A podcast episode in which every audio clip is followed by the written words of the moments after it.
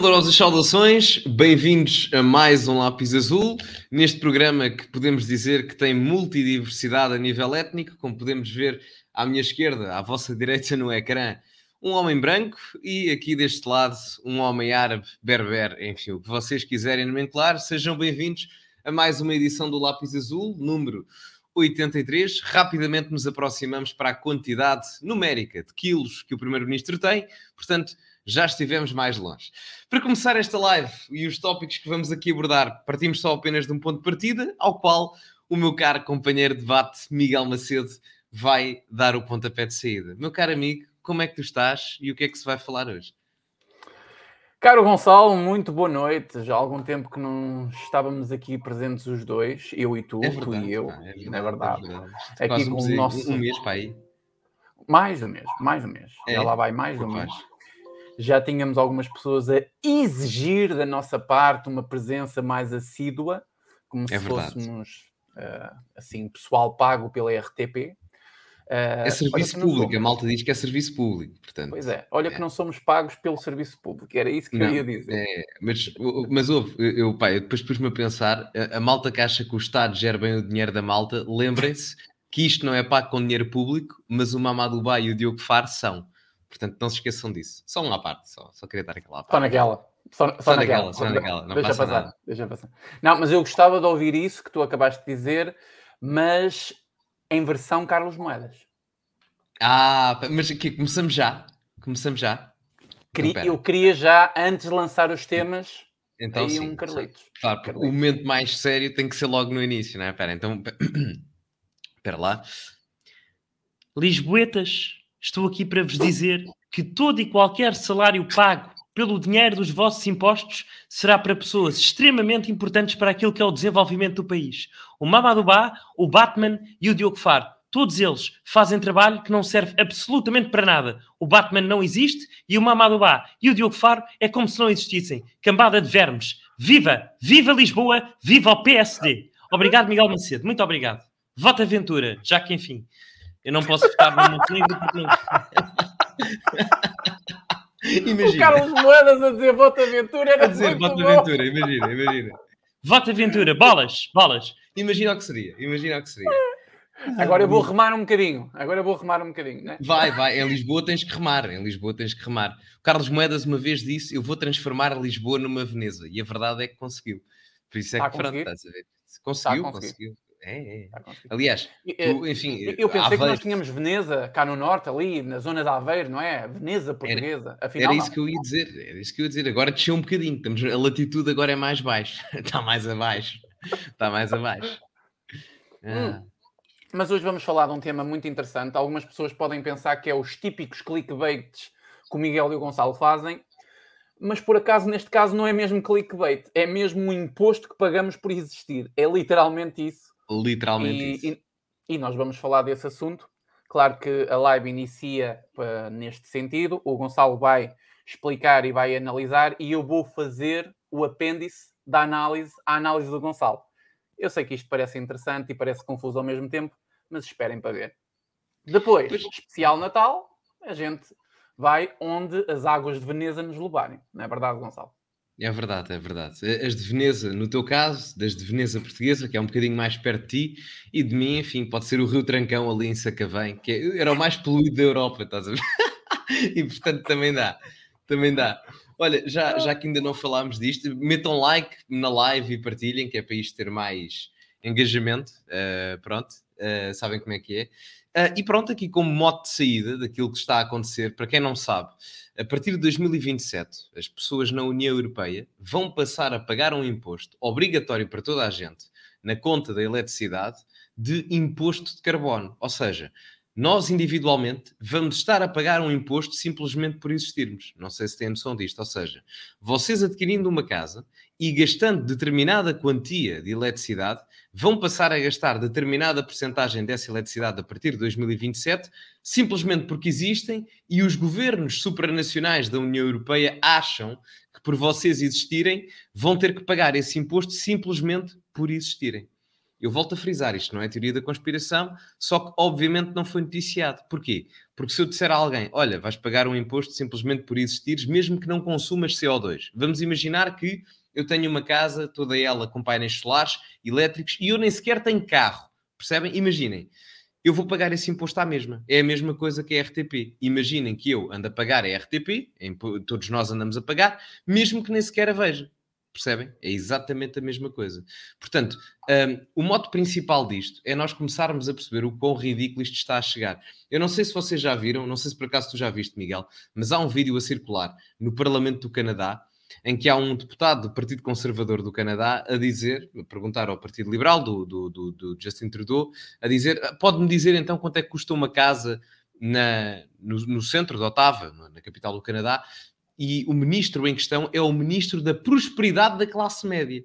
E ele não sabe responder à questão. Ou seja, nós estamos a chegar numa, entrar numa espiral uh, preocupante, porque as pessoas deixam de ter, ou neste caso as elites governamentais, deixam de ter consciência daquilo que são as necessidades da classe média.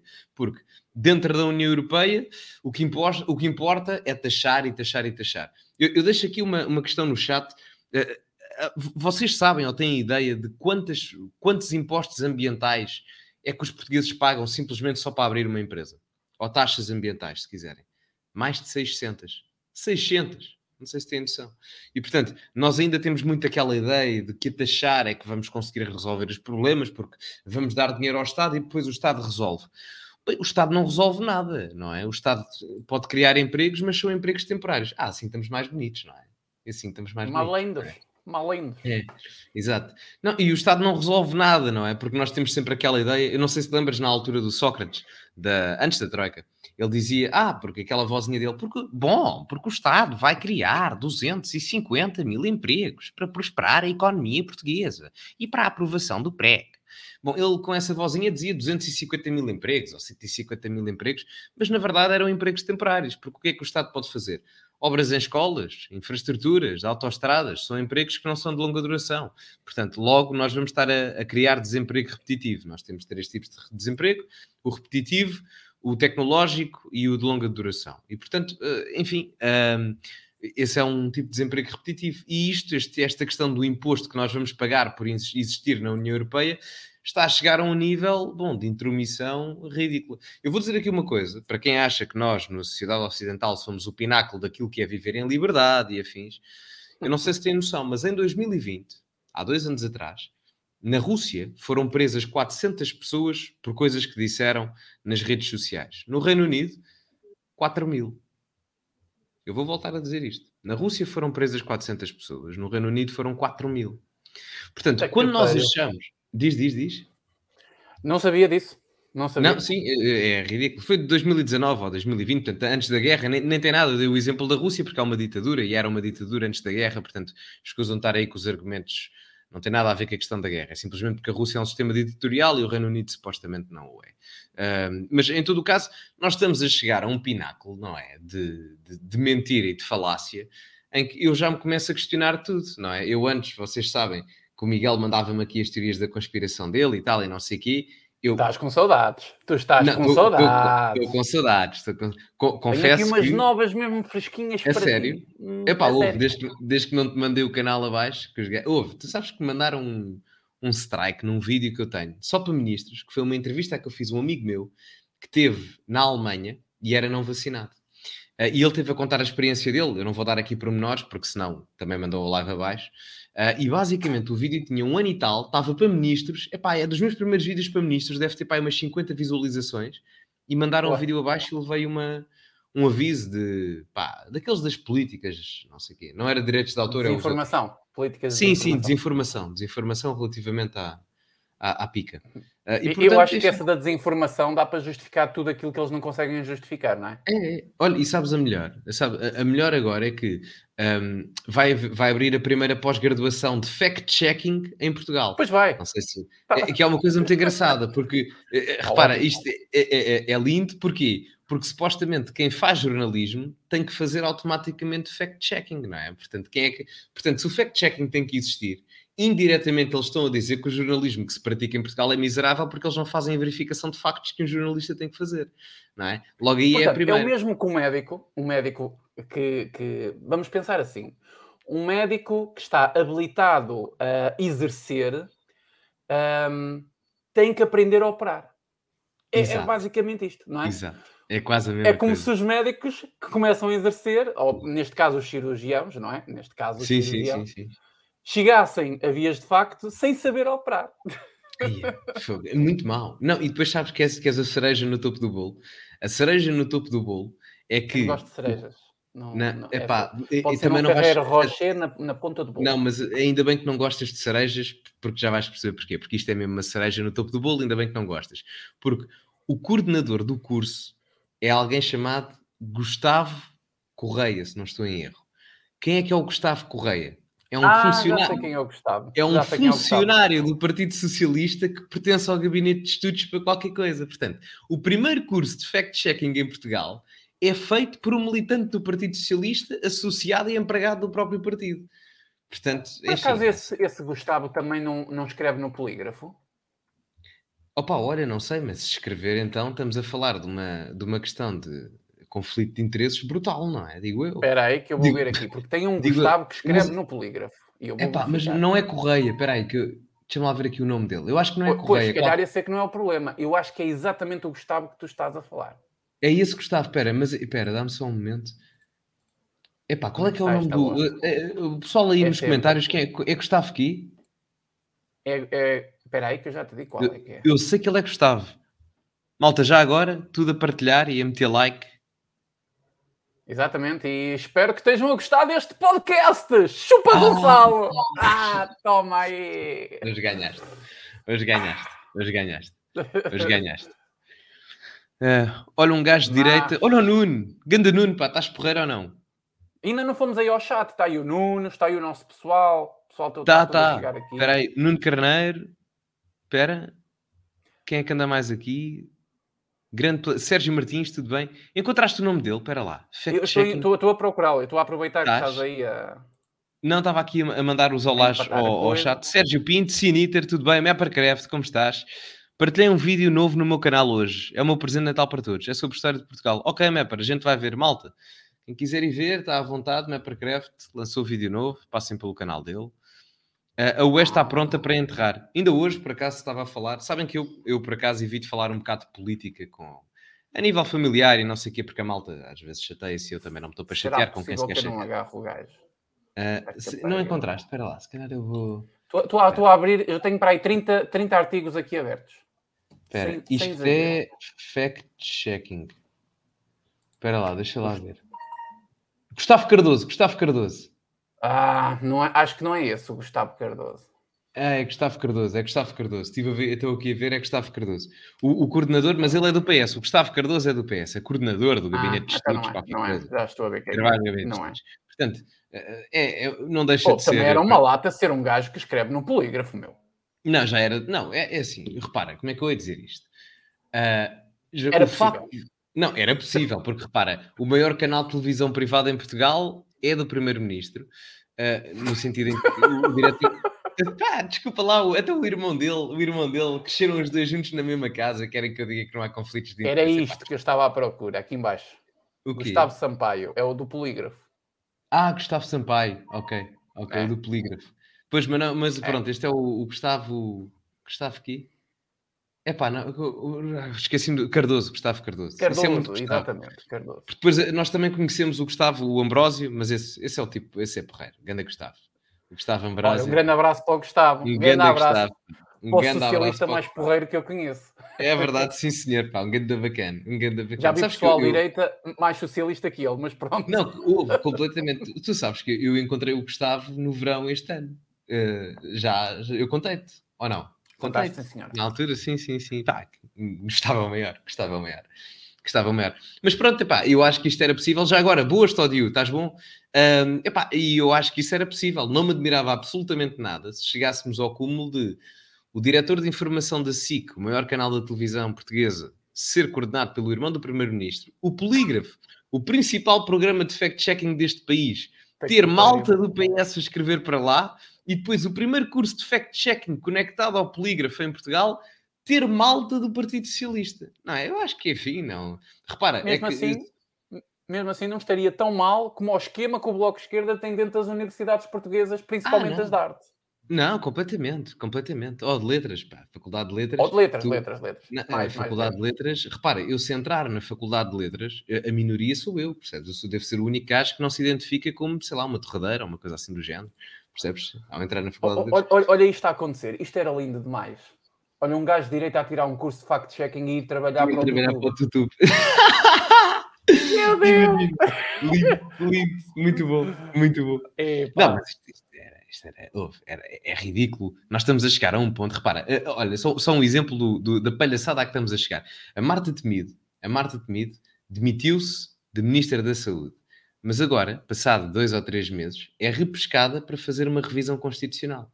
Vai ser a vice-coordenadora da revisão constitucional. Ou seja, ela para ser Ministra da Saúde não dá, mas para andar, a mandar bitites sobre o documento mais importante da nação, já pode. Portanto, eu não, eu Deus, não não, percebo. sabia, não sabia também dessa, dessa da Marta Temido. Não, isto é tudo feito pela calada. é Que agora o Eduardo Cabrita. andas a dormir com pessoas muito estranhas, tu sabes de coisas muito esquisitas. não, não é é pá, É pá, não, sei, é a malta do polígrafo. Eles, que- eles que tenham cuidado. Eles que tenham cuidado. A quem passam a informação. Não, Vejo que andas Eh, na universidade certa. não, por acaso, a minha nem é muito. A minha nem é, também é o último ano, se tudo correr bem, claro, estou, não é? Mas não, não é muito à esquerda, embora, embora tenha aberto um- uma pós-graduação no ISCS de estudos de género, ou uma coisa assim do género. Estudos de género. É, é. Repara, o, o- pronto, só, só para contextualizar, o ISCSP é a faculdade onde o Adriano Moreira deu aulas, o professor António Sousa Lara deu aulas, eh, o professor Jaime Nogueira Pinto deu aulas, o professor Pedro Passos Coelho dá aulas. Bom, enfim, temos uma panóplia de várias pessoas de direita eh, que dão aulas, ou que deram, enfim, e que recorrentemente e comumente é vista como uma faculdade até, vá, o antro educacional universitário do PSD. Estás a Do ver? Fascismo. Do é fascismo em não, é bem do, não é bem do fascismo, porque aquilo é muito conectado ao PSD. Portanto, aquilo até pronto. Vai, eu, eu- é o antra da calça bege, percebes? E eu até percebo, porque enfim, vejo- é verdade, é verdade, eu vejo lá, vejo lá muitos, vejo lá muitos. Ah, e portanto, isto para dizer que ah, hoje em dia, é pá, não sei, eu, eu às vezes eu chegava, às vezes quando não ia de carro e de autocarro, que na paragem do autocarro tens lá um póster enorme da juventude comunista portuguesa a dizer que o capitalismo não é verde. Ah, pois, realmente o comunismo também não será, pela quantidade de mortes que tiveram, nunca vi o sangue a ser cor verde, não é? Não sei qual é que é a cor do sangue do charreque, mas de certeza que, enfim, provavelmente deve ser vermelho. Ah, e portanto, epá, aquilo, qualquer universidade portuguesa, à esquerda ou à direita, está a tornar-se, ah, ou, ou supostamente, mediaticamente, quer tenha uma imagem de esquerda ou de direita, estão todas a virar à esquerda, porque o controlo a nível educacional está, está no bloco de esquerda. Até a Universidade Católica se vê, se vê isso. Houve uma, por exemplo, eu já tive um debate na Universidade Católica e houve uma aversão, não sei se era a minha pessoa em específico, mas ao Chega, é pá, brutal, percebes? E eu do género, o único partido aqui que se calhar fomenta e defende as vossas matrizes católicas, não é? Será o Chega, não é? Porque o resto, enfim, vai continuar A assim. Católica só tem nome, a universidade, ultimamente. Não, cada, vez mais, não é? Cada vez mais. Cada vez mais. E a do Porto mais. também não está muito diferente. Opa, do, Porto, do Porto não te consigo dar tanto feedback, né? porque não estou não lá, mas é, é um fenómeno. consigo. Lá, lá Ah, pois, pois sim, sim, sim. Mas é um fenómeno que está, pronto, enfim, infelizmente cada vez mais, cada vez mais disruptivo nessas, nessas andanças. Ah, a Catarina de Neve também dá lá alas. Carlos Teixeira não dá, não dá. Acho que não. O, o, o Paulo Portas dá, mas é na Universidade Nova em Carcavelos, se não estou em erro. Acho eu. Se não estou em erro, lá. Carcavelos. Carcavelos, Carcavelos. Mas sabes, Carcavelos é um bocado, enfim, é relativo. Tem uma zona muito boa, estás a ver, mas tem outra em que tens sempre quatro coisas no bolso: o telefone, a carteira, as chaves e a faca. Estás a ver? É sempre E a esta. faca. É sempre sempre essa. essa. Não sei se queres dar o teu parecer relativamente à questão do imposto da União Europeia e, e só Sim, uma parte quer dizer, antes se calhar até dava, digo eu. Dá, dá, dá. Eu só quero saber. eh, Estás a comer gomes. Não, porque é que estás a dizer isso? Mas tu tens alguma coisa a ver com isso? Não, são medicamentos. Ah, pois, bem parecido. Eles agora têm aqueles formas muito- Exatamente, exatamente. Ora, aí está, ora, aí está ele, aí está ele. Olha, Olha. faça, olha que o PAN, olha que o PAN vai-te processar por tortura animal. Olha que o PAN vai-te processar, torturar, vai-te processar por tu- tortura animal. Olha, por ti, eu dou- dou-te um coraçãozinho, tá bom? Dá, Olha, dá, pum, pum, Para ti, pum, para ti. pum. Hum, Exatamente. o meu coração, para quem não sabe, é mais ou menos assim. Pronto, é mais ou menos isto. Porque é metade, é? só tem um ventrículo. Ah, é que eu pensava que tu, tu tinhas tudo, mas estava era só do, do outro lado. Não, eu tenho só um ventrículo, que é metade, não é? E está Ah. do outro lado. Ah, Ah, e, e tecnicamente não está assim, está assim. epá, tu és Ah, uma força da natureza. Genuinamente. Lembras-te lembras daquele meme que eu fiz dos, dos conservadores com os super-heróis? E eu te meti no, no coisa do Capitão América. Do Lembras? Capitão América. Faz Lembro. todo o sentido, que é o gajo das experiências e tal, e não sei o quê, que- Yeah. dos testes. O gajo sei quê. acordou uns anos depois, não foi? Umas décadas depois. Foi, foi, estava congelado. Estava congelado. Eu, eu concordo com isso, sabes porquê? Porque ele é o que tem mais juízo e é o que tem o penteado mais top. Só por isso é que eu concordo. O penteado dele é, o mais top. Vou ter que concordar. Gosto do penteado dele. Gosto do penteado dele. Embora, Mas eu, eu, queria, termos- eu queria que tu concordasses em Carlos Moedas, versão Carlos Moedas. Eu concordo plenamente contigo. Aliás, eu só não digo que a melhor barba é a minha porque não tenho. porque vocês acham que eu com esta voz conseguia gerar apelo. Ouçam, a minha mulher tem mais buço do que eu. Vota Ventura, vota, vota, vota. Portanto, isto, enfim, mais, mais Carlos Moedas. Enfim, o que é que a gente. Se, se um dia nós conseguíssemos trazer o Carlos Moedas ao lápis azul, epá, era tão bom. Era tão bom. E depois fazíamos uma Ah. competição. Quem é que parecia mais o Carlos Moedas? Eu ou ele? Que era para ver quem é que ganhava. E, ó, vamos fazer um debate entre o Carlos Moedas e o Carlos Moedas, e eu sou o moderador, e vou tentar beneficiar o Carlos Moedas, porque eu não vou ser Qual deles? Qual deles? Olha, lembras-te daquele programa que dava antigo Quem é Quem? Acho que era assim, era na RTP que dava o Quem é Quem. É, Eu lembro-me é do, é de, um, de um jogo de tabuleiro que era o quem é quem, né? Eu cheguei a jogar isso Era- quando era mais puto. N- Não, mas, mas tinha um programa na RTP, se eu não estou. Eu Deixa-me ver. Quem? RTP, deixa eu ver. Quem é quem? Exatamente. É? Mas é antigo. É sim, senhor. Mas é antigo ou não? Eh, Se é antigo, meu amigo, meu querido amigo, isto Pois é mais antigo que a tia. É que, sabes uma coisa? É que tu, tu tens a Tá- idade. Estás a, estás a ver Ana Gomes? Estás a ver Ana Gomes? Tu, tu, tu. Ana Gomes é mais nova que isto. É para tu Oh. o quão pré-histórico é. Sim, não é bem. surpreendido, é verdade. Pois eu esqueço-me, é que tu tens a idade do Ronaldo e eu tenho a idade do João Félix, que é um. Pronto. é uma diferença ainda general. quem é quem? Aí aqui. bem, nem me lembrava, nem, nem sabia. Olha, tu a O programa no- passou em 1982. Aí está, aí está. Eu nem posso dizer que eu era um espermatozoide porque eu acho que em 1982 nem o meu pai tinha espermatozoides. Foi fantástico. Vam- vam- Vamos filosofar sobre isso? Epá, vamos filosofar.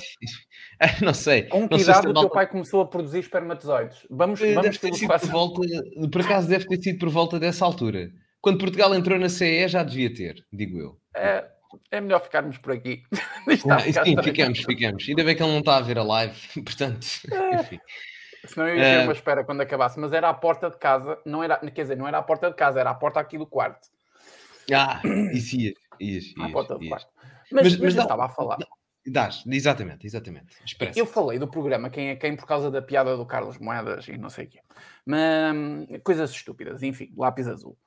Hum, mas sobre essa questão do, ah, do vamos pagar um imposto para existir, isso basicamente já existe, não é? Isso, de certa forma, hum, por exemplo, eh, nós todos na eletricidade pagamos aquela, aquela contribuição da RTP, ah, inclusive os, os condomínios. Não é? Condomínios que não têm televisão também pagam, não é? É uma Uhum. coisa estranha. Então, ah, no fundo, nós já pagamos algo por existir, que é esta contribuição na RTP. Então, aqui em Portugal, nós, reparem, nós não, não, não, não, não é surpreendente. Agora, o, como isto acontece na União Europeia, da maneira que o Gonçalo explicou, a mim parece-me que isto está a ser usado, obviamente, dentro da narrativa da, hum, e da teoria do aquecimento global e a narrativa da- das alterações climáticas.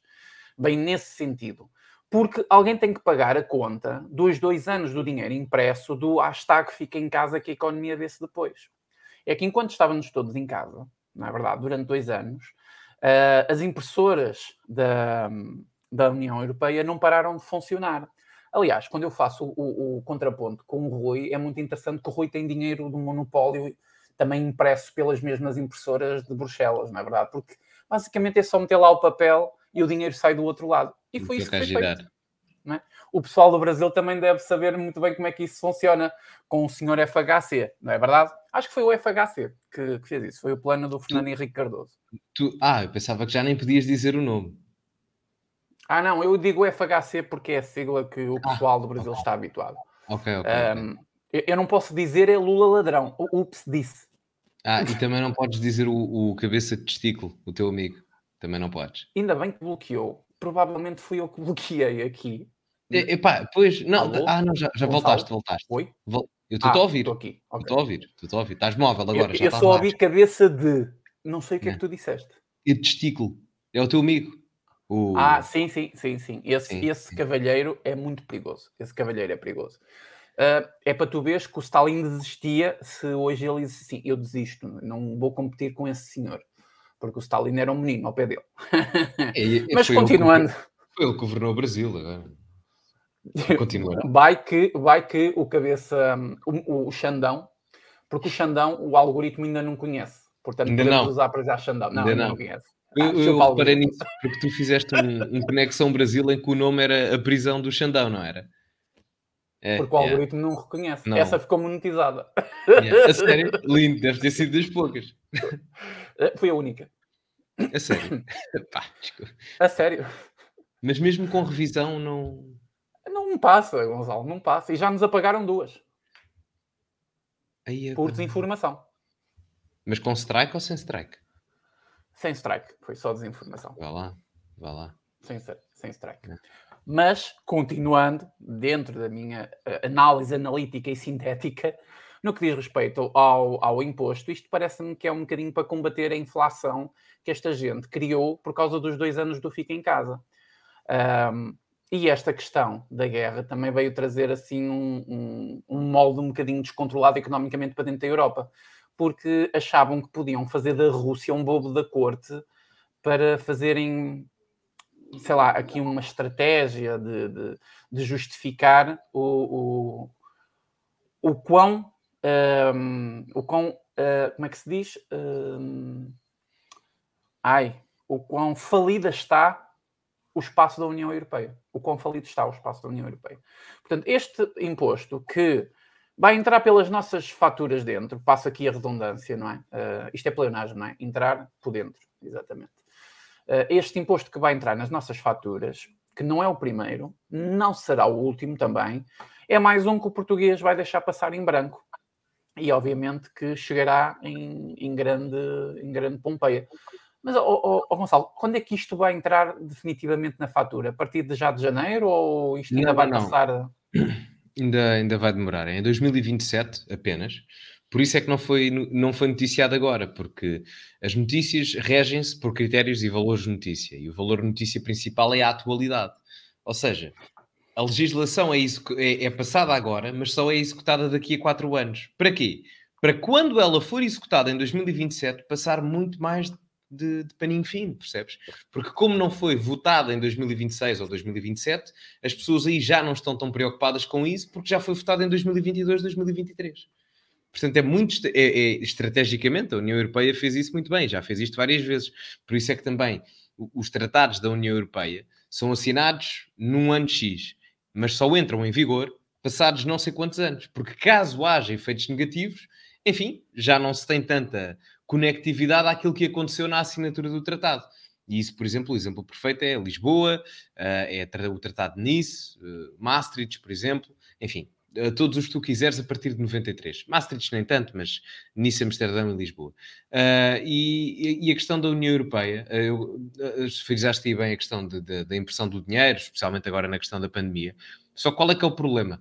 É que o facto da União Europeia ter imprimido tanto dinheiro de 2020 a 2022 já não é uma questão apenas desses dois anos, porque desde 2012, a seguir à crise da dívida pública do euro, que afetou Portugal, a Irlanda, a Espanha, a Grécia, a Itália, a União Europeia começou a imprimir carradas e carradas de nota sem ter uma representação do aumento dos recursos que justificassem o aumento desse, dessa impressão de nota. E isso depois agravou-se com o Covid, ou seja, o Covid não foi o começo, o Covid foi o começo do fim. Nós agora já estamos no descalabro. E, portanto, isto ainda vai piorar muito mais, especialmente se continuarmos na questão de, ah, e tal, não sei o que, não sei o que mais, impressão de nota para dar empréstimos às nações. E, e depois vimos sempre com a narrativa de que é, lembras-te no início que diziam que isto era a fundo perdido, que eram 500 mil milhões a fundo perdido, ninguém paga. Lembras-te? É, só acredita nisto quem é estúpido. Só acredita nisto quem é estúpido. Eu disse isto desde o início e, aliás, nós fizemos lápis azuis desde o início da pandemia, até antes disso, e tu não me deixas mentir, pá, eu disse sempre, quem acredita que isto é a fundo perdido, pá, é para, porque os Estados vão ter que vender a sua dívida e comprar dívida ao estrangeiro e aos mercados financeiros. E, portanto, esse dinheiro tem que ter uma representatividade em algum lado, porque se nós estamos a falar de lavagem de capitais, não é? Se as pessoas não o podem fazer individualmente, os governos também não, não o podem fazer. Agora, para os governos não o poderem fazer, quem é que vai pagar esse aumento de impressão de nota? Não são os governos, são as pessoas, os contribuintes, porque são eles que sustentam e representam os Estados. E as pessoas muitas das vezes esquecem-se disto. E isto vai continuar a acontecer. E por isso é que eu digo, e vou voltar a dizer: daqui a 10, 20 anos, nós vamos ter um debate muito sério. E quando eu digo muito sério, não me surpreenderia de todo se tivéssemos um referendo aqui em Portugal ou em vários países da Europa, num debate relacionado com a saída de Portugal. Eu não digo da União Europeia, mas do euro, certamente.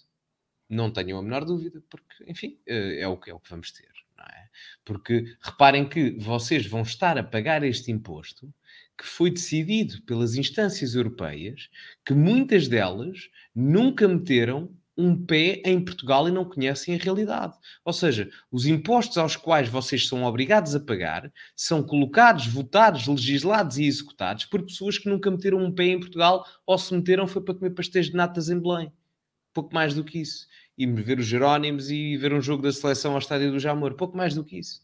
E portanto, eu acho que daqui a 10, 15 anos o euro, meus amigos, chapéu. Chapéu. E vai ter um apoio substancial do PCP e de alguma direita. Não me surpreenderia absolutamente nenhum. Nada. É, mas não sei qual é que é a tua visão relativamente a isto, Miguel, mas eu, eu acho que estamos a entrar por um, um caminho muito, mas muito apertado. Olha, a minha, a minha visão sobre isto é que tu esqueceste de partilhar esta live na tua comunidade, ó, ó, ó fascista. Ah, Estão aqui pera. a chamar-me a atenção. Espera. Ó Gonçalo, pera. é impressão minha ou esqueceste de partilhar lápis azul na comunidade? Pera, Faça o favor de partilhar no lápis, o lápis azul. Enquanto, enquanto dás o teu parecer, meu caro amigo, vou já, vou já, vou já. Espera. Olha, eu vou dar o meu parecer, porque puxaste um assunto bastante interessante, que é realmente a saída de Portugal do euro. Um, e até podíamos ir mais à frente e dizer a saída da União Europeia. Mas se nós sairmos da União Europeia, nós estamos condenados, não é? Enquanto não tivermos uma economia uh, forte o suficiente, nós não podemos sair da União Europeia. Estamos condenados a isto. Transformaram-nos em parasitas e nós temos que ser parasitas, infelizmente. Agora, esta saída do euro, de facto, é uma coisa bastante interessante. Mas eu faço aqui uma pergunta, porque eu não percebo nada disto. Eu acho que as pessoas devem estar a perguntar o mesmo em casa. Nós sairíamos do euro, vamos, vamos supor que íamos a referendo e tal, daqui a duas legislaturas, sei lá, oito anos. Oito anos, fazíamos um referendo, Portugal dizia, queremos sair do euro, estamos fartos do euro, desde que o euro chegou isto tudo ficou caro, a inflação não, não para de escalar montanhas, as coisas não sei o quê, pá, pá, pá, pá, pá. Bem, uma coisa é certa, eu sou do tempo ainda do escudo e lembro-me perfeitamente do escudo. Eu e também, uma coisa que eu... também. também, também, também. Era, era menino de berço, mas ainda, ainda se lembra. Ainda sou, ainda, ainda sou. Mas uma coisa que eu me lembro, não sei se tu tens essa memória, Gonçalo. Quando entrou o euro, basicamente a conversão que o pessoal fez foi dobrar o preço das coisas. Eu, eu era muito miúdo, mas eu lembro-me de se falar disso. Quando tinha 4 quatro anos, eu lembro-me de ouvir essas coisas. Mas foi isso que fizeram. Foi dobrar o preço das merdas. Pronto, ora bem, uma coisa que hoje custava 100 escudos, a minha custa 1 euro. Que é o dobro.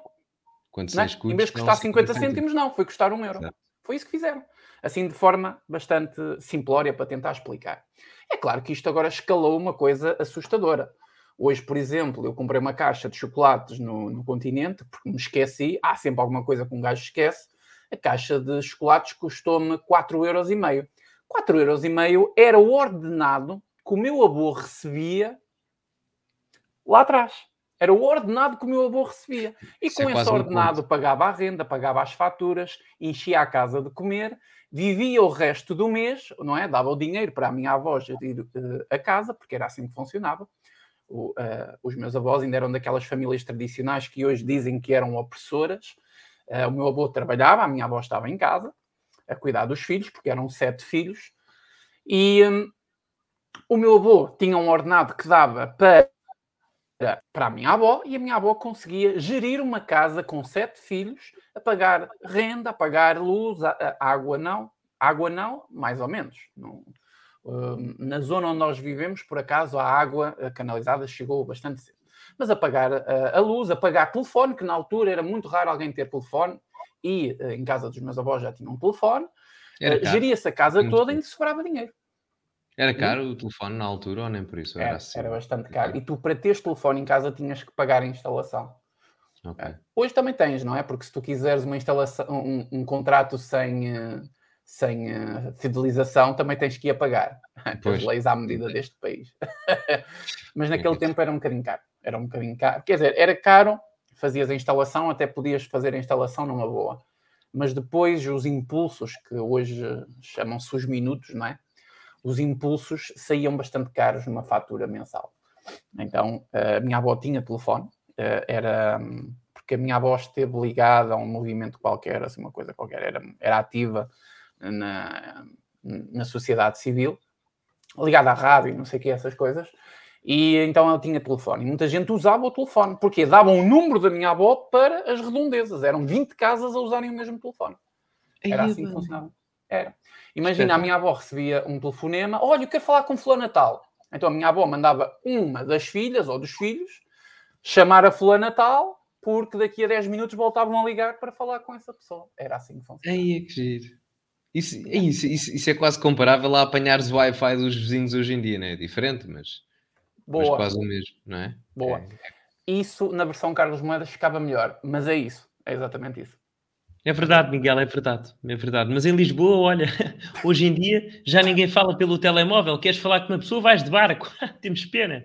Bolas. Ah, meu caro amigo, meu caro amigo. A não, sério, não. Eu, eu, de, todas, de todas as imitações deste gajo, a do Carlos Moedas. Há não quem... sei, tu devias ir a um, a um programa da, RTP. Talentos, tipo... né? Há, há quem Sim. goste do Marcelo também, da minha imitação do Marcelo. Já ouvi o Marcelo. Sou sincero que o Carlos Moedas tem um lugar especial neste meio coração. À direita. Bom, mas realmente isso é porque não tiraste uma foto com o professor Marcelo. Quando tirares uma foto com o professor Marcelo, aí vais pensar: não, bolas, este gajo realmente tem razão. Sou o professor Marcelo, fantástico, fantástico. Ah, bom, Lisboa, Portugal, conseguimos, ganhamos. Bom, Tenso. Como eu estava Sim. a dizer sobre Exato, o euro, foi, foi isso que aconteceu. Agora eu faço uma pergunta que era isso, que eu ia fazer uma pergunta, e se calhar o mestre Gonçalo pode-me responder a essa pergunta. Se nós saíssemos do euro, eu acho que está um bocadinho fora de questão voltar ao escudo. Acho que está um bocadinho fora de questão voltar ao escudo. Será que podíamos dolarizar o nosso país, ou seja, ficar com dólar, implementar uma economia tipo austríaca e uma revisão económica com dólar como moeda? Sermos sermos um. Mas que adotar. Primeiro, eu acho que não seria possível por uma simples razão. Porque em termos de mercados financeiros, a Europa, a União Europeia e os Estados Unidos, a bem ou a mal, são aliadas. E, portanto, uh, não faria sentido que um dos países de um do bloco económico saltasse de uma moeda para a outra. Uh, creio que acho que era muito complicado.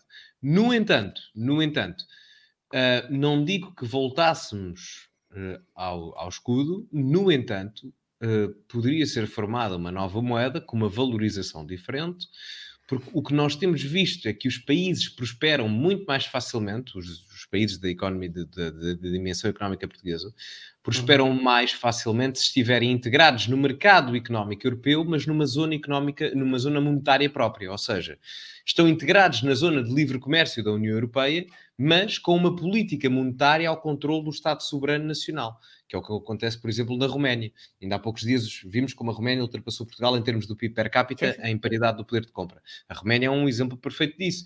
E, e são espertos, porque a Roménia entrou tarde na União Europeia, entrou em 2007. E em 2007, para se entrar na União Europeia, já tens que entrar com um compromisso de pertenceres à moeda também.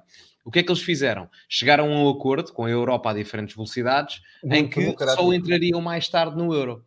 E eles têm vindo a adiar a entrada no euro mais e mais e mais, porque o sentimento que eles têm é que nós estamos a crescer e se calhar a entrada no euro não é assim tão vantajosa, então eles preferem ter lelos, que é a moeda deles. Uh, e portanto, uh, parece Lelos, nós também temos lelos.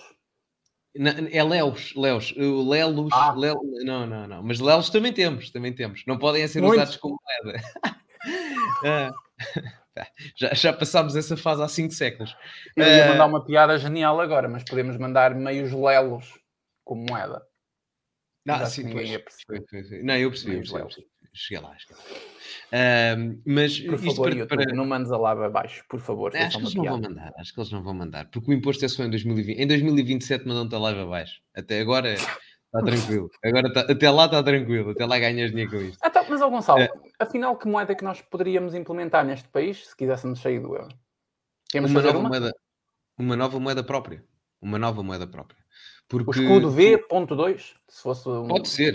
Acho que chamar-lhe escudo não seria bom porque seria um regresso ao passado e eu acho que as pessoas queriam algo novo. Em termos de imagem mediática, acho que seria bom haver algo novo, com um nome novo, com uma forma nova, um design novo, porque em termos de estética isso também, a forma também apela à pessoa, não apenas o conteúdo. Um, um PS. Coin. Um PS Hã? Coin está fixe. PS Coin. PS Coin, isso é o que tens agora, não é? Isso é o que tens agora, porque, enfim, a lavagem de dinheiro que, que o governo faz, embora diga que não faça, mas enfim, isso sou eu. Bem, eu tenho que ter cuidado, porque eu qualquer dia eu qualquer dia habilito-me.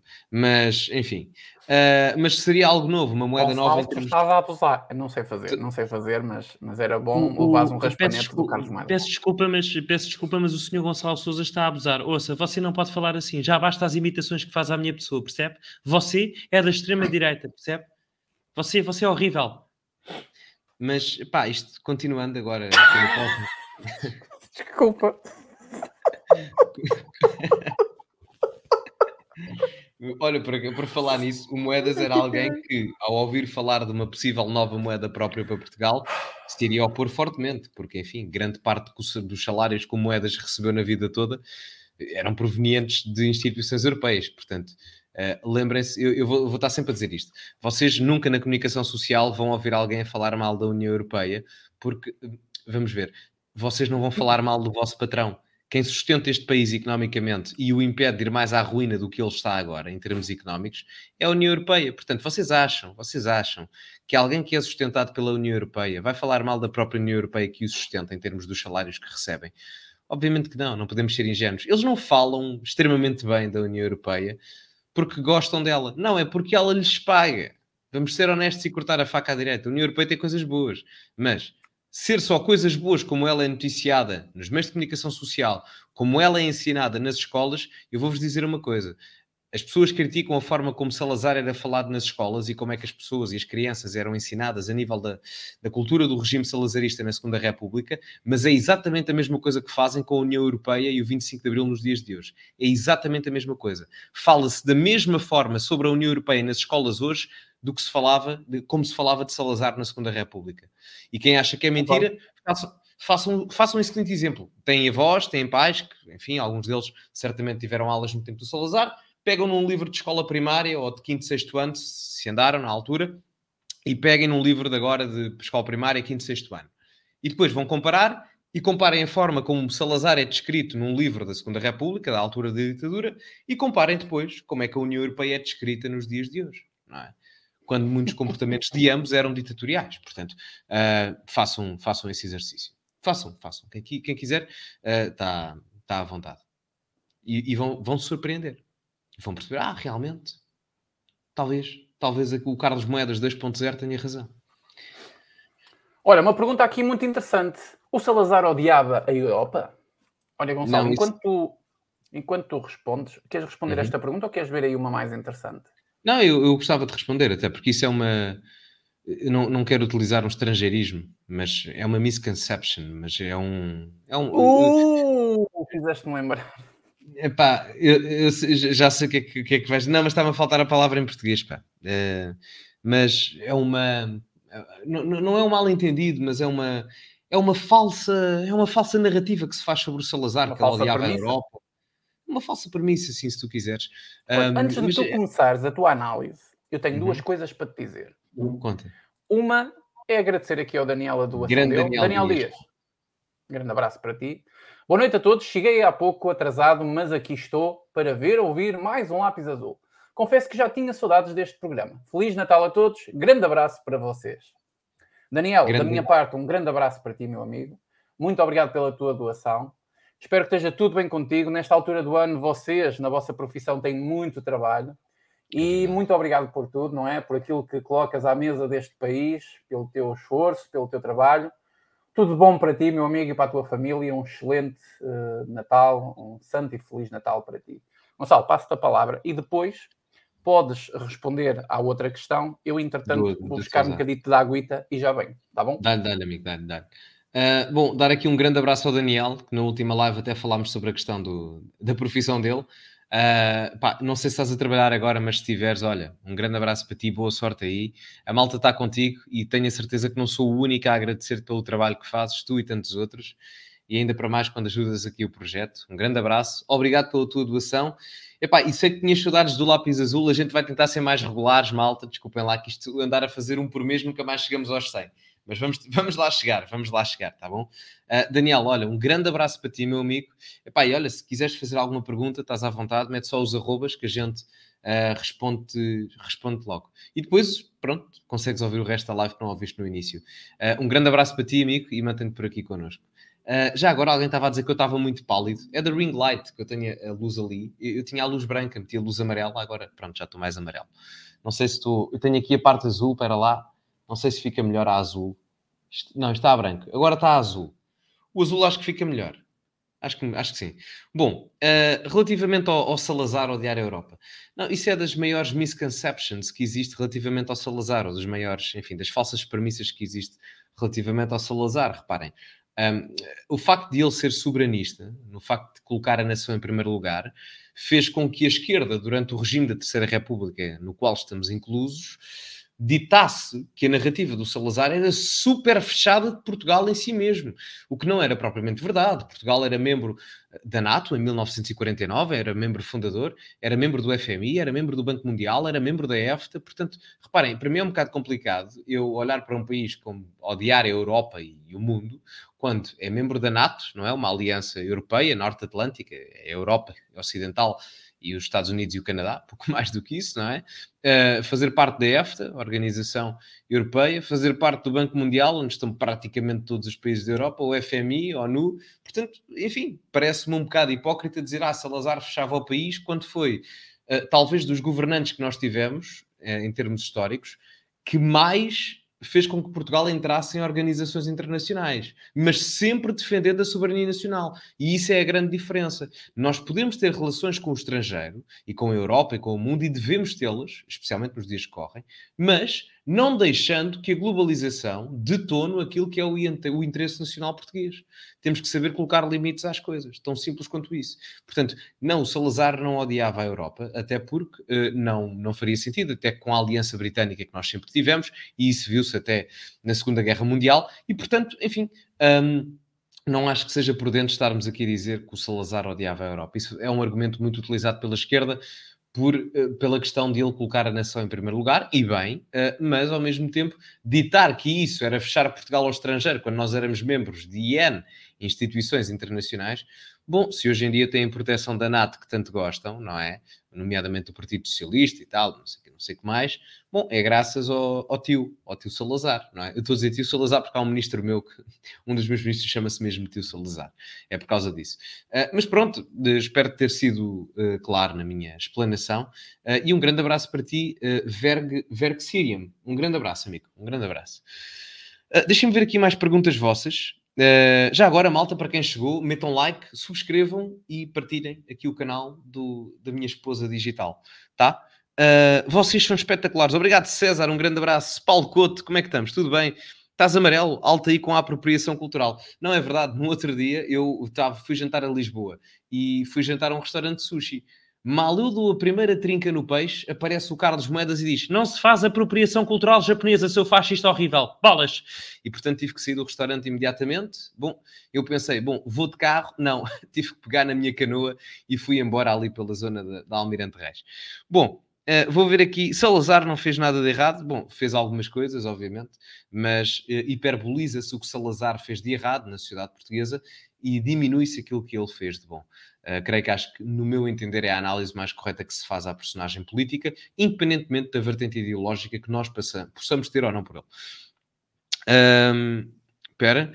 O Dom, o Dom Manuel I diz, é, responde aqui ao, ao Senida a dizer que Salazar fez coisas de errado, nomeadamente não ter restaurado a monarquia. Sabes que ele a determinada altura equacionou isso, mas não era um tema que ele achasse propriamente relevante à altura. Uh, não sei se estavas a ouvir aí. Um, estava a ouvir, estava. Estava, tinha o fone, tinha o fone. Ah, tava, pois tava. fogo, isto as novas tecnologias e tal. Sabem que isto é ah, engraçado, ah, porque eu sou, eu, sou, eu sou mais novo aqui, mas o Miguel é o mais moderno em termos de tecnologias e tal. Portanto, sim, sim, eu se pudesse fazia o lápis azul numa máquina de escrever, mas infelizmente não posso. fazia fazia por fax. Uh, mas se quiseres dar o teu, o teu, o teu toque, a tua chega. Uh, não, eu, eu estive a ouvir e, e de facto uh, tu ten, ten, tens razão, quer dizer, ah, como é que se pode dizer que o Salazar odiava a Europa, era tão protecionista, tão fechado, quando foi foi uh, no, durante o reinado dele, entre aspas, não é? Que Portugal uh, mais, uh, mais entradas fez em instituições europeias. Quer dizer, é, é, de facto uma falsa premissa, não é? É um, é um equívoco dizer isso. Estava aqui até alguém a dizer que a expressão inglesa que estavas a usar significa mais ou menos equívoco. É, sim, tipo é, equívoco, é um equívoco. Sim, pode ser. Sim, sim, é um equívoco. O, sim o que eu acho é que não era um, um equívoco um, de boa fé, seria um equívoco de má fé. Uh, reparem que nós tivemos a história, quando a história, é só, a história é só ditada por aqueles que vencem a batalha, na é verdade, e neste caso, infelizmente, mesmo com o 25 de novembro e, e com a nossa sub-vitória, sub ou, ou uma vitória submissa ao comunismo, a verdade é que os vencedores disto foram os comunistas, os progressistas. Portanto, nós conhecemos a história por eles. E ao conhecer a história por eles, nós temos um Salazar totalmente diabolizado. Não deve haver um aspecto positivo que qualquer historiador de esquerda atribua a Salazar. Um aspecto positivo. Não deve haver um aspecto positivo. Entendem? Por exemplo, eu vou-vos dar um exemplo do que é honestidade intelectual e o que é ser um historiador sério. E claro, aqui alguns vão dizer: Ah, Miguel, lá estás tu a puxar a brasa à tua sardinha. Desculpem lá, não é puxar a brasa à sardinha, é ser honesto intelectualmente. E depois, até o Gonçalo até pode comentar nessa matéria. Uh, alguns até poderão dizer que é um pouco de graxa. Então, vai que seja, vai que seja.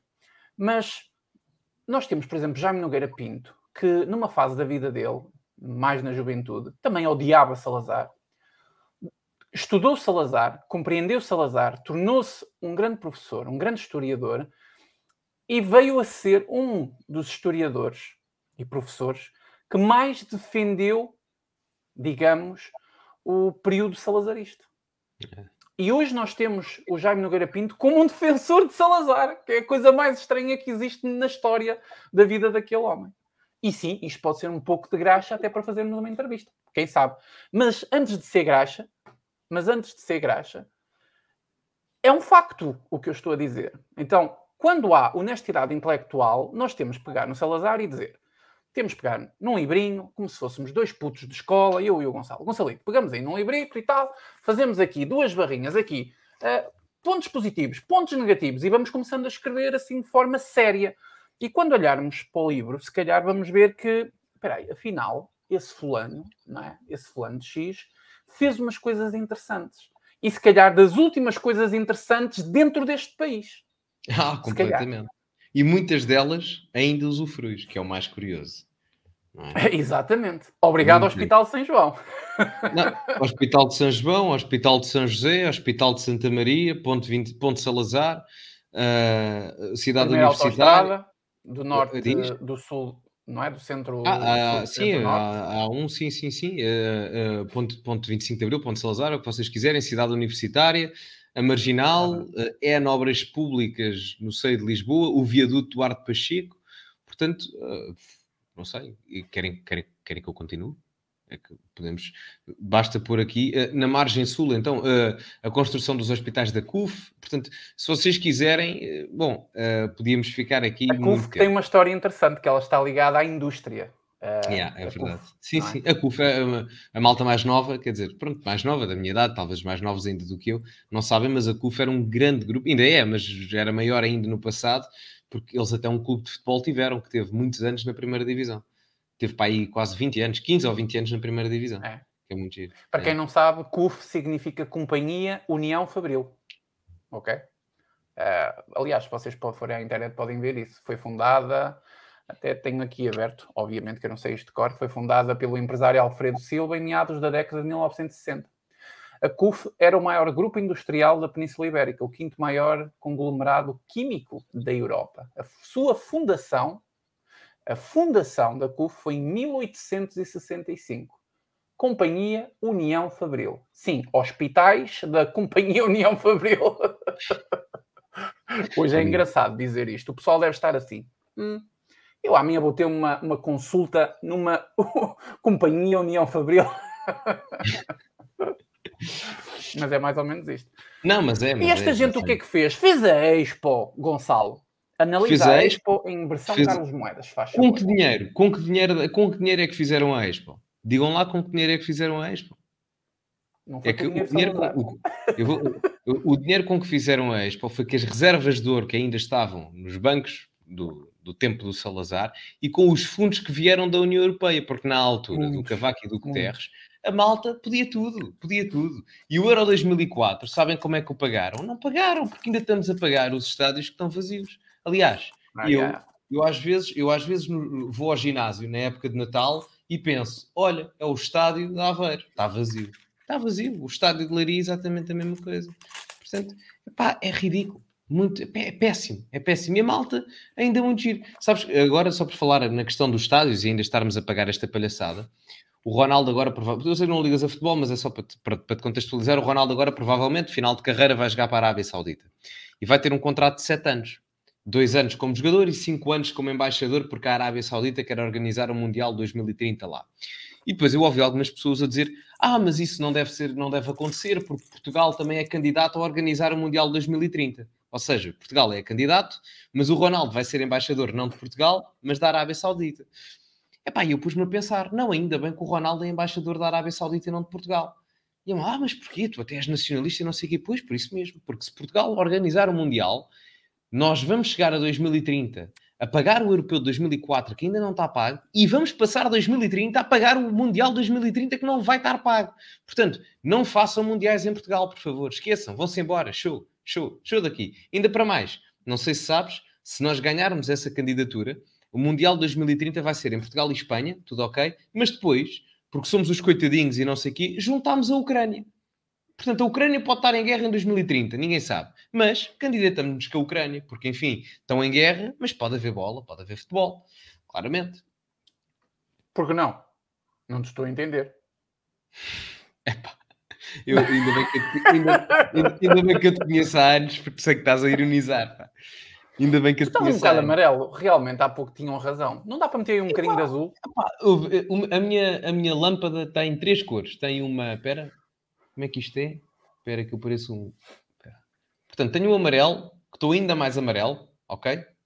Assim estás assim? caganeira, moço. Assim não está É, bom. não é? Estou um bocado. Pronto, tenho esta. Tenho. Isto é branco. Estou branco. Aqui. Estou muito Assim, branco. assim estás estou- fixe, assim estás fixe. Se, o computador não alterar, é, estás bem. ok. E depois tenho a azul. Que é esta. Ou meta azul, meta azul. Esta azul. Eu acho que esta é a Ah. melhor. Posso É, é reduzir melhor um pouco- essa, é melhor essa. Posso reduzir um bocadinho a intensidade. Não, tá? não, não, não, não, não Assim, né? não. Assim está bom. Tá, tá fixe. Ok. Assim, Tá assim uma parece merda. execuível. Tá não, mas pronto, epá, é, é isto. Não sei se queres, queres eh, rematar. não sei o que te dizer mais, sinceramente, uh, so, sobre esta questão do, do, do, futebol. Essas coisas eu não me meto, eu não percebo nada, não, nem quero saber. E acho que. Uh, pá. Uh, o país não está, não está assim a, a, a, a, ser merecedor de grandes honras também, da parte seja de quem for, é? Mas, pronto, não sei o que dizer mesmo sobre a questão do Ronaldo e essas tretas todas. É, não faço ideia. Não faço ideia. Ah, não, isto, o, o, repara, o, o, o, menos aqui é mesmo o Ronaldo, é só mesmo porque eu não quero andar a dar dinheiro dos meus impostos para construir estádios que depois vão estar vazios. Não, mas quer dizer, fazer no, um, novo, um novo Mundial aqui, isso é, é, é. Sabes aquele pessoal que faz vida de rico, mas tem ordenado pobre? É tipo isso. Ah, sei, sei, sei. É Portugal, é Portugal, Portugal. Mas é, é só para fora, só para fora, não é? Sim, só, para, só para fora, fora verem que nós somos foda. Para dentro, não. sim, não. Sim, sim, sim. Não, porque para Aqui fora. Continuamos nós... a ter desempregados e pessoas com 200 euros de pensão que têm que decidir se compram medicação ou aquecem as casas. Continuamos a ter hum, essas coisas todas por resolver. Veneza, no centro de Lisboa, essas coisas todas. Não, mas oh, Miguel, está tudo bem porque as finais da Liga dos Campeões são cá e temos a Web Summit, portanto está tudo porreiro. Está ah, a Web Summit salvou o país. Se não fosse a Web sim, Summit, sim, não sei onde estaríamos. Não, aliás, eu aprendi a falar inglês foi ao ouvir a Cristina Ferreira na Web Summit, porque até lá eu tinha imensas Sim. dúvidas a nível da gramática. Ela ajudou-me bastante. Não, bastante. Tu vi, tu vi, tu vi. Tu vi bastante. Bastante, bastante. A seguir, uh, sabes que, não sei se sabias, mas no, na próxima Web Summit, uh, quem vai discursar e vai ser em inglês a seguir à Cristina Ferreira vai ser o Zezé Camarinho. Vai. Ah, pensei que era o Carlos Moedas. Mas uh, o Carlos Moedas, por acaso, fala bem inglês.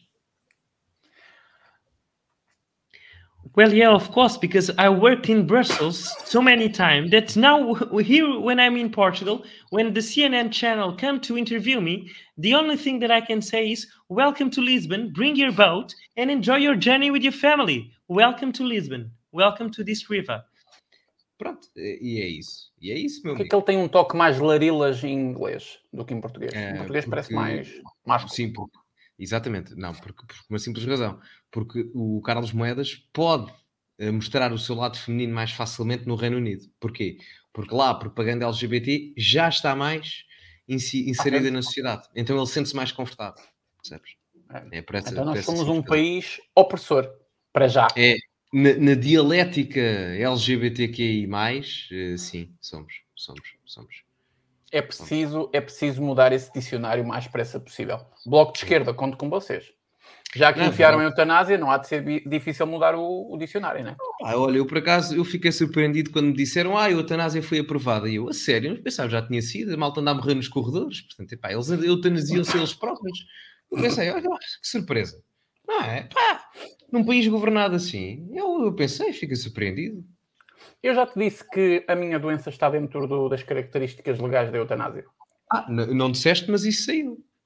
Isso saiu. É. Cardiopatias congénitas estão, estão previstas. É. Sim, sim. E davam é só para avisar meses... que eu não vou fazer nada. E se me quiserem é. obrigar, estão fedidos.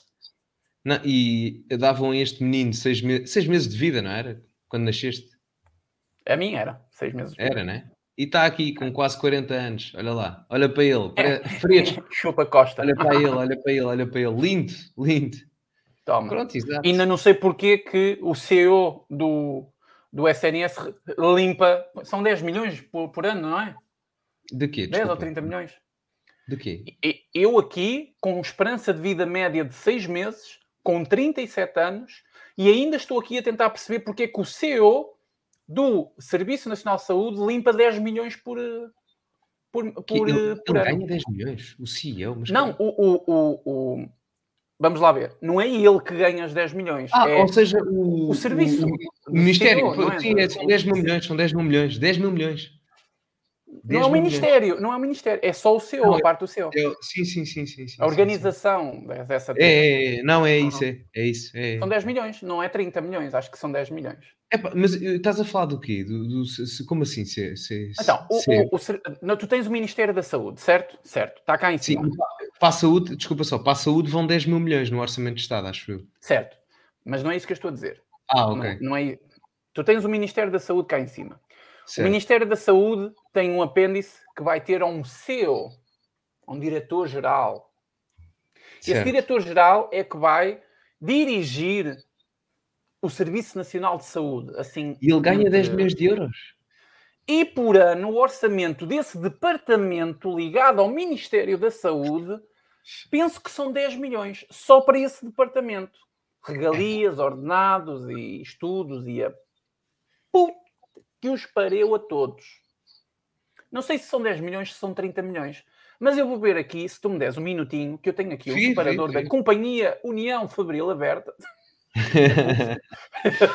Vê, olha, enquanto, enquanto, enquanto vês aí, mete só o, o, comentário do Filipe Lacho, porque tivemos uma doação. Ah, peraí, peraí. Vamos então aí. Que assim. Ganda Filipe, Filipe, um grande abraço grande para Filipe. ti. E o Filipe vai ser pai daqui a poucos meses. Poucos meses? Quatro meses, acho eu.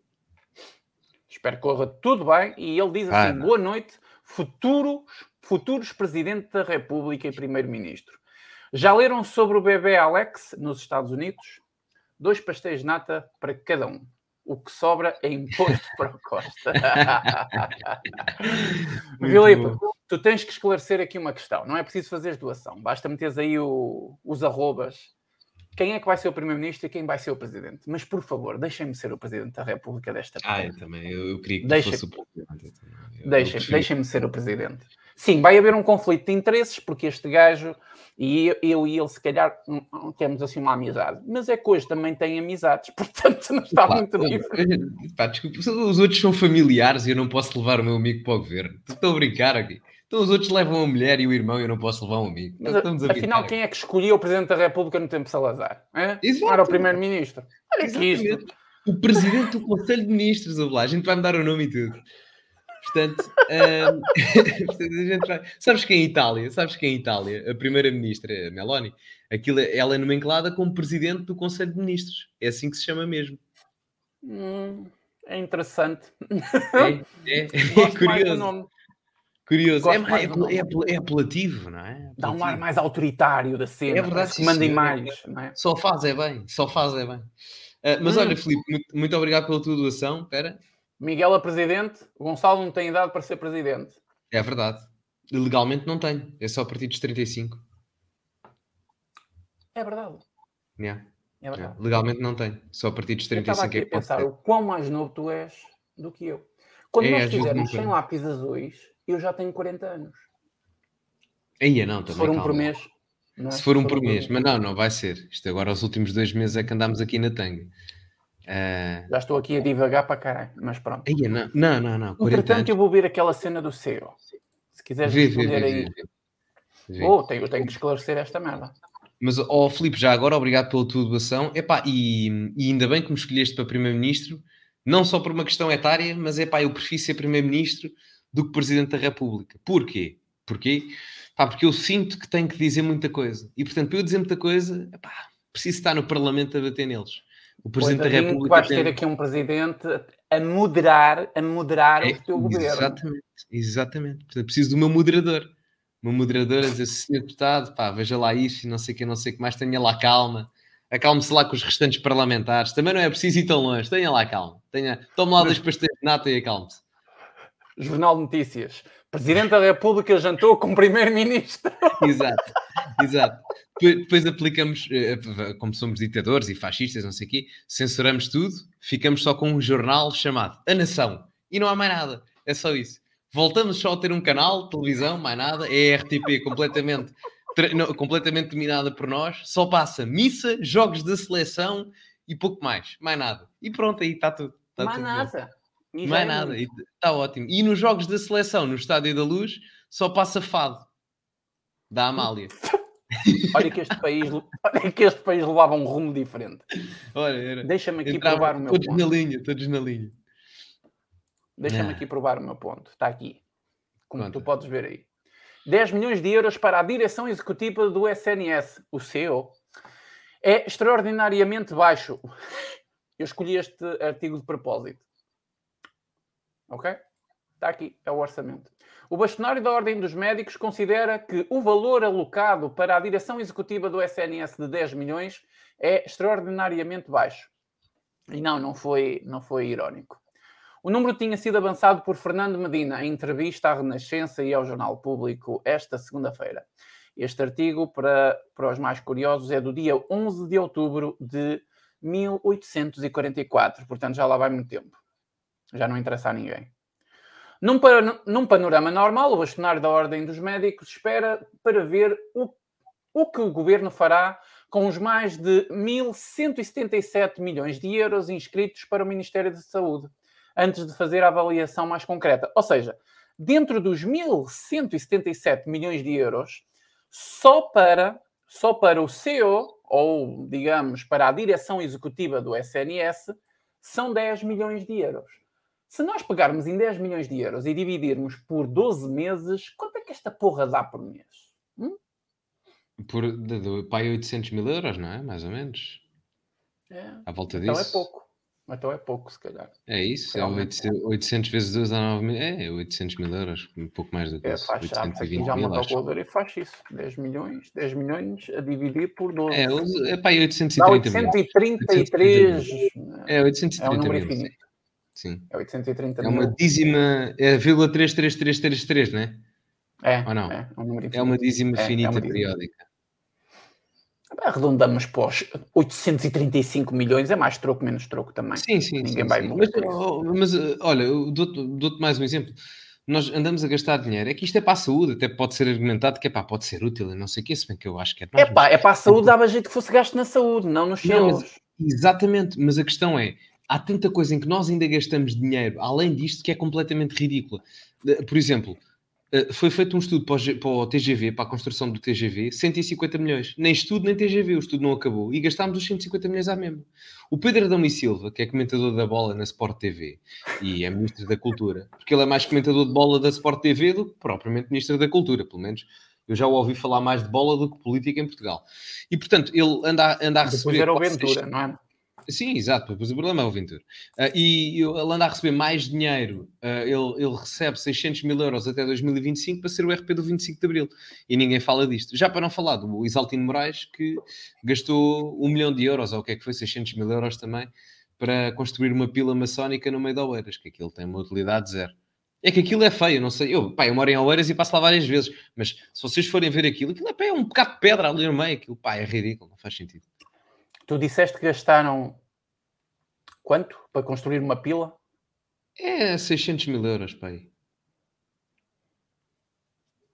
Realmente este país não tem falta de dinheiro, tem é que, falta de eh, quem já- saiba pode- gerir o dinheiro. Podes, podes fazer partilha do monumento. Só mete aí. Posso? Uh, Por mete que não? monumento, mete monumento maçónico ao Eras. Aquilo que tem o nome. Um, um nome qualquer com concreto, já não sei o que é aquilo. Seja- Ah, e já aquilo- vi a pila. é, não, aquilo vai uma pila maçónica. Aquilo é literalmente é aqui, é uma definição, é, é um, é um Olha que é um senhor vergalho. Não é, é, olha lá para aquilo. Olha lá para aquilo. Olha aí. Olha que é um senhor lá. vergalho. É. Gastaram 600 mil euros nesse pedaço de calhau. Mete, mete lá isso. 600 mil euros. Vou abrir, vou abrir. Mete Estava aí, aqui à procura de uma, de, uma, de uma foto poeira. O Gonçalo ia dizer, não, mas era mesmo. Mete lá isso. Gastaram 600 mil euros nesta porcaria. 600 mil euros neste pedaço de calhau. É que não tem nada de estética, é só um bocado de pedra. Pá, desculpa lá, Pô. 600 mil euros nisto. Olha, 600 olha, olha, olha este vergalhão Epá. a comer o meu, o meu navegador. Oh, sim, toma navegador. É pá, é pá, lindo. E isto foi muito mal. E depois, ó, ó, sabes que eu tive um vídeo recentemente posto com mais de 18 anos. Não sei porquê. Depois Hum. pedi revisão e lá tiraram, mas foi. foi coisa.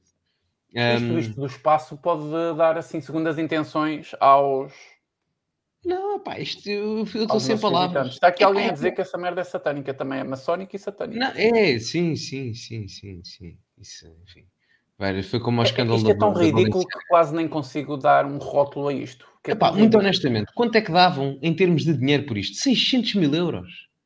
Alguém, epá, desculpa, já vi castelos de areia mais bem feitos.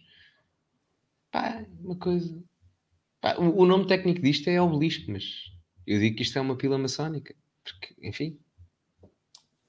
Estou em choque. Obelisco, ok, obelisco. Pila maçónica faz mais sertão. É, faz mais sentido, é mais elucidativo no termo gráfico da questão. Mas sabe pronto, que é que. É- Esta gente está-se pouco cagando para o dinheiro que o pessoal paga, meu. E o pessoal está-se pouco cagando para aquilo que fazem com o dinheiro deles.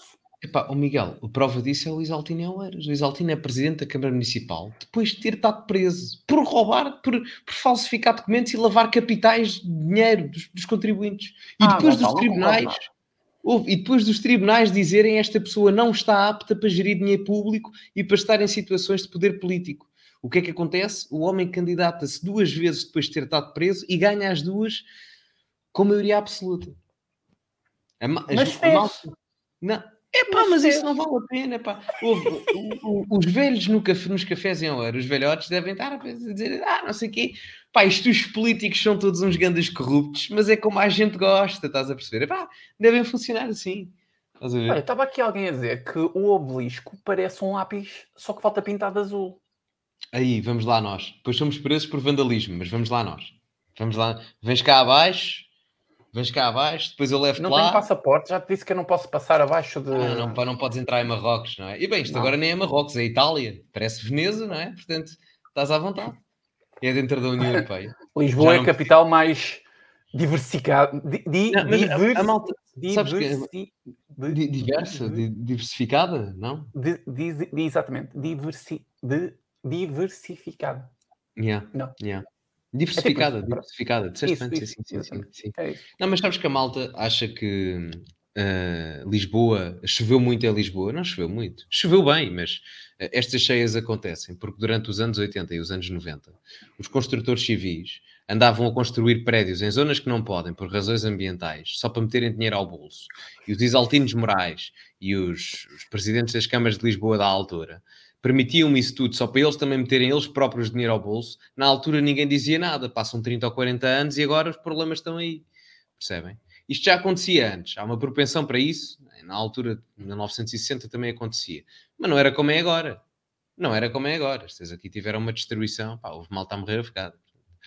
Ó ó, ó, ó, Gonçalo, isso é verdade, mas eu tenho que meter esta piada aqui no meio. É, é um Mesmo assunto mal. sério, sei, mas eu tenho que meter esta piada aqui no meio. Não sei se é uma piada, se é de facto um pedido sério. Aqui do Peter Shoulder Chap. Eu estava-me assim. a rir desse comentário. É pá, muito bom. Faça um lápis azul ao pé do obelisco. Epá, era lindo. Não, a gente traz as coisas, a gente traz a câmara, gravamos microfones. Houve aquilo, e, houve aquilo é ao pé do Parque dos Poetas. Aquilo é tranquilo, não passa lá Não, se um gajo tivesse a fazer uma merda destas, tinha que anunciar e fazíamos ao vivo. Eu não vou Ah, gravar ao sim. pé de uma pila maçónica sozinho contigo, nem, nem pensar. Tem que Não, estar mais não. pessoal a assistir. homossexual já é este programa que chega. Portanto, houve lá. Ao pé de um pênis maçónico, pior ainda, estás a ver? Portanto, ainda dizem que a gente é contra os LGBT. Estão a ver, malta? Isso, houve lá. Estás a ver? Portanto, epá, é, é o que é. É o que é. Já agora, não sei se viste há bocado uma notícia. Olha, olha, olha, olha, peraí, tenho aqui uma boa que o Nuno, que o Nuno mandou. Manda, manda, manda. Tenho aqui uma merda boa que o Nuno mandou. Se me deres um segundinho, eu vou passar esta imagem, porque é assim, Damos. eu sou um gajo das tecnologias, portanto, o meu telefone toca, eu tenho acesso à tecnologia imediatamente. Você- Porque- Vocês não sabem, mas o, o Miguel é enviado do Elon Musk na, em Portugal. É o representante. Olha que, olha que se o Elon Musk chegasse à minha beira assim com um sorrisinho amarelo como ele tem e dissesse eu restauro a tua conta de- do Twitter, eu entrava. E a minha conta do Twitter nem sequer foi cancelada. Agora pense. Lindo. Tu tens Twitter? Eu, não, eu tenho Twitter agora. Mas eu não. Tens Tu Twitter? tens Twitter agora. Tenho Porque tu Twitter. és uma, és uma, és, és, és, és, és- és- és uma típica prostituta badia. Não, não era badia que eu queria dizer. É prostituta falsa. Porque Como é eras que o gajo alérgico às redes sociais e agora estás por aí a abrir as pernas para tudo que é rede social. Claro, Só falta claro. dizer que estás no, no Gab. Que é Gab. isso? É uma rede Que é social tipo Twitter. Ah, ok. Ah, que, que os outros gajos estão a fugir para para vir, né? Já te encontrei. és exatamente isto, uma rameira. Sou uma oferecida, sou, sou uma oferecida. Malta, sigam o meu nome. Olha, já te segui no Instagram. No, ah, quer dizer, e aliás, no Instagram também tenho que te seguir, porque o meu Instagram foi banido. Então o meu é novo. A última coisa que tu me disseste do teu Instagram foi: epá, ó Miguel, eles cancelaram uma conta. Estou fodido, pá. Yeah. Foi Pois foi há uma disse, semana e tal. isto. Pois foi, foi há uma semana e tal. Aliás, eu estava, aliás, foi- eu, eu passei pela, pela tua zona, aliás, eu até te disse, e disse: pronto, olha, ah, pronto, ah, mandaram-me isto abaixo. Já foi, foi de, foi- foi de repente. Não, porque eu passei, de- eu fui, fui fazer o, o- aquele, aquela palestra que vocês viram lá no canal e pa- passei, pronto, pela zona aqui do meu caro amigo e disse: olha, Estou aqui, vê lá se conheces. Pronto, e, e passei. Ele, ele só se lembrou que estava a passar em espinho quando entrou naquela merda que parece um túnel, que foi uma obra muito linda. Bom, mas Hum. continuando. Estás a ver esta merda? Epá, isso Isto é, na- isto é em Lessa da Palmeira já e nem é preciso ver o bem preço, feito. porque está aí escrito. Custou 300 mil euros. Espera lá, está aí escrito, não é? Espera lá, até vou pôr os outros. Mete essa merda. Lê. Tá, tá. Os nossos 300 mil euros por isto? Não acredito. É verdade. Foi o Nuno que mandou 300 mil euros nessa merda em Lessa da Palmeira. Epá, eu já Oh, Nuno, tomei banho em alguém sabe balneários como é que se chama aspecto do que isto. Vou- Como é que isto é possível? Epá, como é que isto é possível? Em Lessa da Isto foi mal Palmeira? pago. Isto para mim eram 600 mil euros também. Não, e, e então, e os outros 200 mil para nós dois? Então, estamos a brincar ou que isto? Bem puxadinho, chega ao milhão. Como é que isto é possível? 300 mil euros. Está muito mal pago. Não, mas é o povo gosta de não. ser roubado, pá. A malta gosta de ser roubado. Não, não, mas, gosta. mas espera aí, mas espera aí. Não, atenção, que isto é um monumento a... Deixa eu ver se o Nuno me diz aqui qualquer coisa. Que eu quero saber o nome disto para vos mostrar, tá? Epá, eu não faço a mínima ideia. Estás-me a dar uma novidade. Estás-me a dar uma novidade. Estou aqui a ver Nuno também. não me responde. Eu acho Espera. que também não deve saber o nome desta merda. Deixa eu Espera. ver. Monumentos Lessa da Palmeira. Se eu Será que esta aparece? merda aqui. Ou alguém no chat está está a dizer. Vamos Grande abrir o cena, Google Lens. Espera, Vamos ao Google espera aí. Lens. 2 mil habitantes. Espera, monumento às Torres Gêmeas. Não, espera, não, isto não é isto. Já encontrei, já encontrei. Já encontraste como é que se chama isso? Já. É a escultura Cabrita Reis vandalizada em Lessa da Palmeira. Epá, isto quem já foi a Carcavelos deve, deve saber. Há ali uma zona dos chuveiros com uma zona para fazerem elevações. Isto parece aquilo que foi feito em Carcavelos. Essa, sabem, antes dos cafés. Quem já esteve ali na praia parece aquela zona onde há chuveiros, um chafariz e umas coisas para fazer barras de elevações, sabem? Parece isso. Isso deve ter custado para aqui. Mil euros? Está Não, um bocadinho mais. Está aqui. 5 mil euros, bem. Instalação de 307.500 euros vandalizada na, na marginal de Lessa. Ah, Vanda, Obra 307 junto. mil. Obra.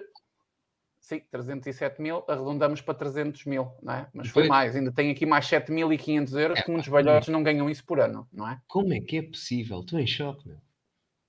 É verdade. Está aqui, ó. Estou Fizeram símbolos satânicos e o. Olha, vergonha. Isto tem aqui pessoal. Isto, que- quem é que achas que vota esta malta? Diz lá quem é que achas que vota esta malta. No PCP. No PCP. Não é? Exato, exato. Muito bom. Isto muito tem cara bom. de PCP. Como é que é possível? Como é que é possível? Pois é. Pá, não, é que eu estou. É Não coisas. sabia dessa, não sabia dessa, não sabia dessa. Não fazia a mínima. Não fazia a mínima. Pois é. Olha, entretanto, Olha. eh, como, como boa rameira digital que sou, já te segui nas, nas redes sociais, no Instagram e no Twitter. Vai levar na peida. Tá? É. Disse isto em direto. Olha, só, só para saber se não é uma conta falsa. Tu, no Instagram eu sei que já te seguia antes, na outra, na antiga. Mas no Twitter és o Miguel Macedo 85, não és? Sou sim, senhora. 85 refere-se ao ano de nascimento desta magnífica peça. É Tens a ilustre visão de. Não, não, não. agora? Aliás, em 1985 foi um ano que nos ofereceu pessoas de extrema qualidade. Miguel Macedo, Cristiano Ronaldo, Luciano Abreu. Uf, é uma coisa que, enfim, nada, nada. Estou a brincar, pá, estou a brincar. Estou- Não, não tô- isto era humor, hein? Isto não, não te ofendas. Não te ofendas. Acho Não- mais não digas- piada o Ricardo Araújo Pereira do que tu. Não, mas. Ah, ok, agora pensei que estavas. O Ricardo, mas o Ricardo hoje é mais velho que tu, acho. Não é? Acho mais piada o Ricardo Araújo Pereira do que tu. Ah, pois é, pá, olha. Não sei se achas, olha, que eu sou deputado. Acho que você está. tá- Acho que não, acho que não, acho que não. Acho que não, olha que não, olha que não, olha que não, olha que não, olha É isso, é isso, é o olho que Olha não. que não, olha que não, do Álvaro Cunhal. Olha, que- olha que não, olha que não, olha que não. O gajo parece quase que ia atacar com uma sobrancelha assim, pá! Bem, vo- boas Miguel, deixa um like e venho pelo Gonçalo, bem haja. O tio Salazar, um grande abraço, meu querido ministro, um grande abraço. Um grande abraço. Onde é que está o, sen- onde é que está o senhor professor doutor de Oliveira Salazar? Onde é que está o comentário dele? Eu agora pensei que ia chamar o professor Carlos Dias. Eu juro que pensei que ias dizer. O professor Carlos. Dias está numa boa neste momento. Não, está tá no, tá no quinto sono agora, né? nesta altura está no quinto sono. Professor, um abraço para si. Se um abraço, um abraço, professor, um abraço. Um abraço. Um, Gonçalo, és a favor das creches públicas? Não achas que era é, um incentivo à é natalidade? É uh, pois, para mim, não, mas eu vou-te dizer, eu acho que nós podemos debater as creches públicas, mas eu acho que era mais proveitoso em gastarmos mais dinheiro público, em aumentarmos as licenças de maternidade, do que propriamente as creches públicas. Porque, enfim, se nós estamos a incentivar a natalidade para depois estarmos cada vez mais rápido a colocar os filhos não perto da mãe, mas perto de educadoras de infância, pá, não é? Acho que. Uh, Tenho que bater palmas ao que tu estás a dizer, porque nunca pensei que um gajo tão fascista e liberal como tu dissesse isso. É preciso incentivar é as mães depois delas parirem. Precisamente, precisamente. Não e é não me venham com. Exatamente, e não, e não me venham com a história de cá ah, agora, mas as mães já têm um tempo a mais comparativamente aos pais e temos que aumentar a dos pais. Podem aumentar a dos pais, mas digam o que disserem, a conectividade de uma mãe a uma criança quando ela nasce é muito superior. Até por uma questão de alimentação, porque eu não vou conseguir dar de mamar, a mulher vai. Portanto, logo aí uma conectividade. Não, mas é verdade. Mesmo não, hoje em dia. Porco, eu fui porco, eu admito que foi porco, tá? Ignora. Acontece a todos. Mas eu acho que passaria muito para aí, se nós queremos investir dinheiro público, que seja não em tornar as creches públicas, mas em aumentar o tempo em que as crianças podem estar com a mãe com licença de maternidade e se calhar até aumentar a percentagem de rendimento que elas ganham em licença de maternidade. Acho que era muito mais proveitoso. Olha, a minha rameira foi uma doação para o PayPal que oh. alguém fez e disse assim: Feliz Natal para ambos, são muito importantes. Abraço. Obrigado, pá, muito obrigado. Um grande Não sei abraço. quem foi, fica aqui um abraço para quem fez um grande abraço. esta doação. Tá muito obrigado, muito obrigado. Um grande abraço. Tem um problema que isto trata-se de uma sociedade anónima, portanto, o dinheiro que cai no meu PayPal é meu e, portanto, o dinheiro que cai no PayPal do Gonçalo é do Gonçalo. Portanto, isto aqui nós papamos umas cada um. Estou a brincar, obviamente. Não sei quem foi que mandou a doação, mas muito obrigado e um grande abraço. Muito obrigado. E um feliz um e santo Natal para toda a família. Mas Olha, tu estavas a falar bem, tu estavas a falar bem, sabes porquê? Porque é exatamente esse o ponto o pessoal cai na, na, na esparrela e na armadilha de, que o socialismo tem preparado há algumas décadas, que é, é. como destruir a família. Completamente, porque de nada vale é, estarmos a incentivar a, a, a pôr creches públicas quando o objetivo será cada vez mais cedo separares o filho da mãe e do pai. Porque não pagar um ordenado à mãe para ficar em casa. Exatamente, exatamente. exatamente. Incentivar a mãe. Uh, é. Ou o pai, não é? Um deles tem que ficar. Mas a mãe ou o pai, não é? Obviamente no caso que eu acho... do, do Diogo Faro, teria que ficar o Dioguinho, mas uh, ou um ou outro.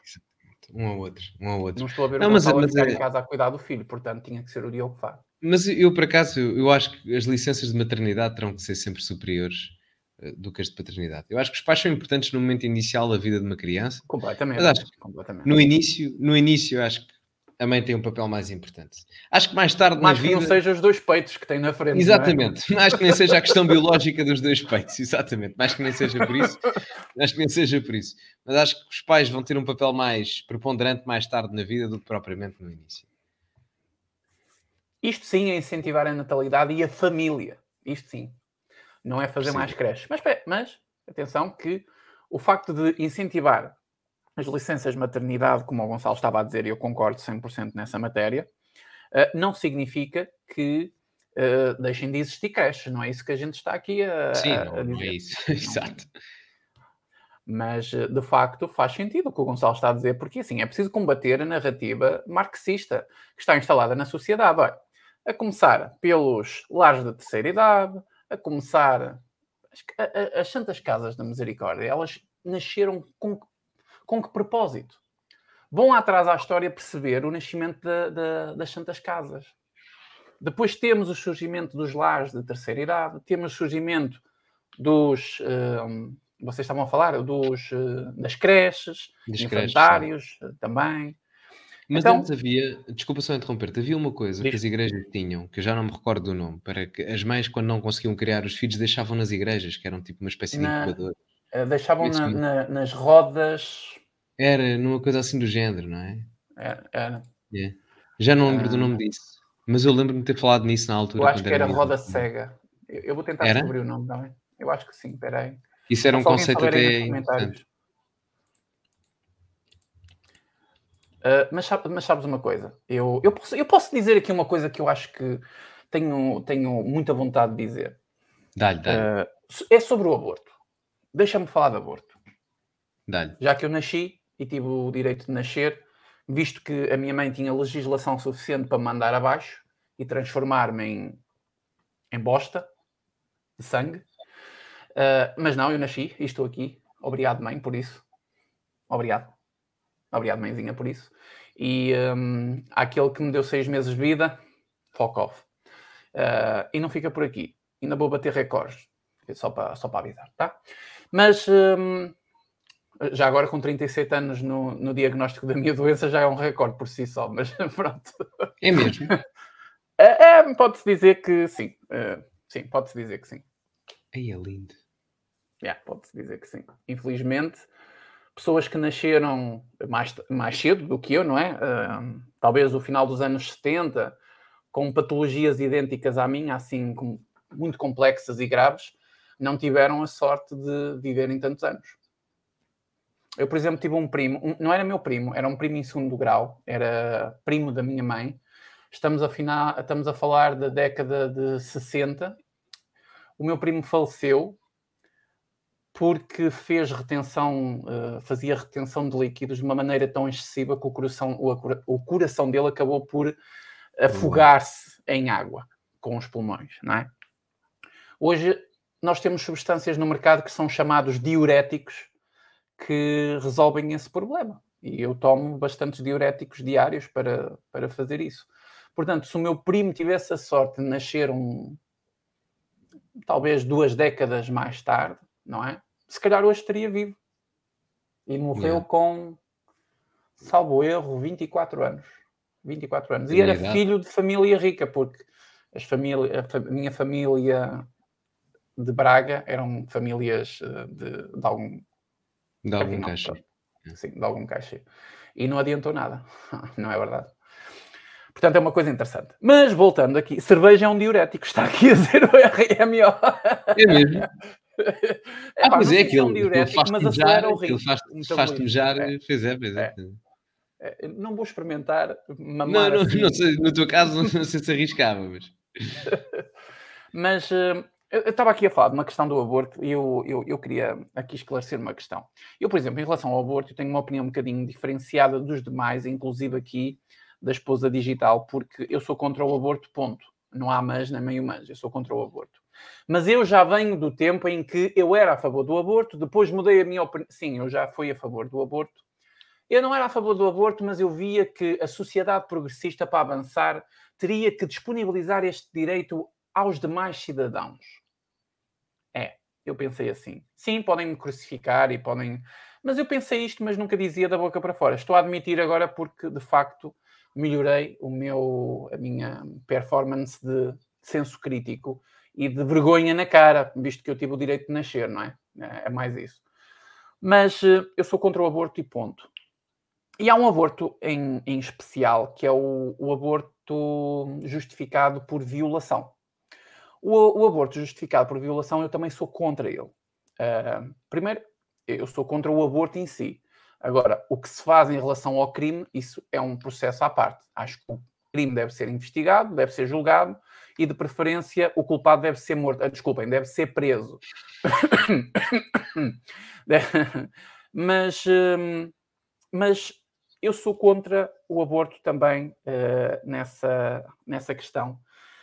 Mas quando me perguntam como é que é possível, Miguel, ser contra isto, isto até parece bárbaro. Até parece que o que eu estou a dizer é que é bárbaro. Não aquele desgraçado que violou uma mulher ou uma adolescente, é que é o bárbaro. Eu é que sou o bárbaro no meio disto tudo. Mas deixem-me justificar aqui e aqui, até, até para entrar nessa questão que o, o Gonçalo falou da roda há uns anos atrás, que eu ainda nem verifiquei que roda era, mas era uma roda.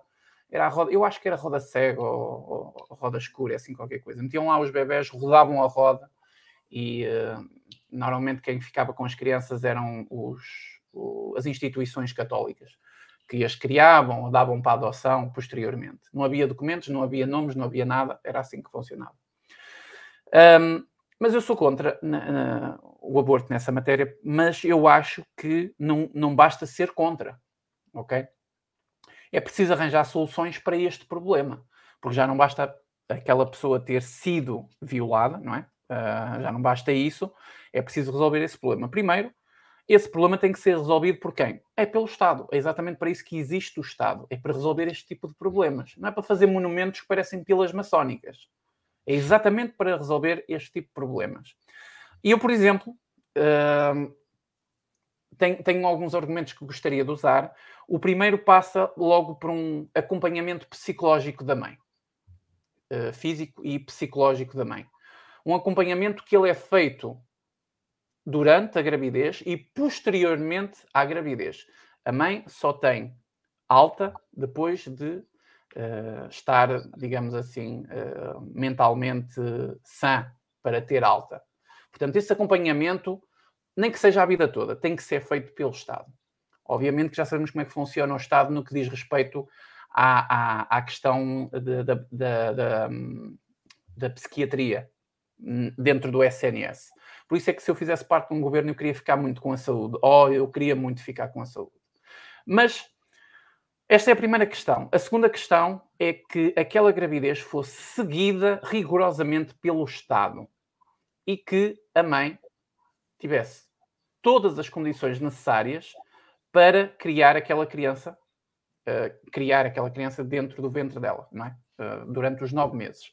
Seja condições monetárias, seja outro tipo de condições, se forem pessoas de pobres, de classes sociais baixas, hum, acho, que acho que a pessoa poderia ser oferecido um sítio para ficar enquanto uh, a gravidez decorre, e depois dessa gravidez ser seguida pelo Estado, também o nascimento tem que ser seguido pelo Estado. E no nascimento, a mãe teria a oportunidade de decidir quer fazer contacto com a criança ou não.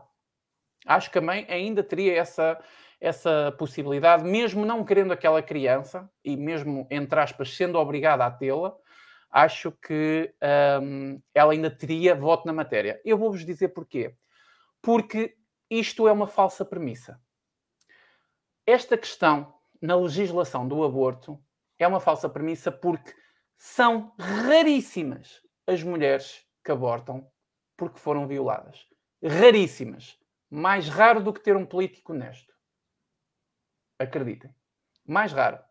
Então usam esta falsa premissa para abrir uma brecha. É basicamente o que querem fazer na eutanásia, é basicamente o que fizeram na questão da legalização da cannabis para fins medicinais e já querem meter para aí mais algumas coisas. Mas hum, no que diz respeito a esta questão da violação, eu, eu vejo por aí. Se a mãe não quiser fazer contacto com a criança, não tem que fazer esse contacto.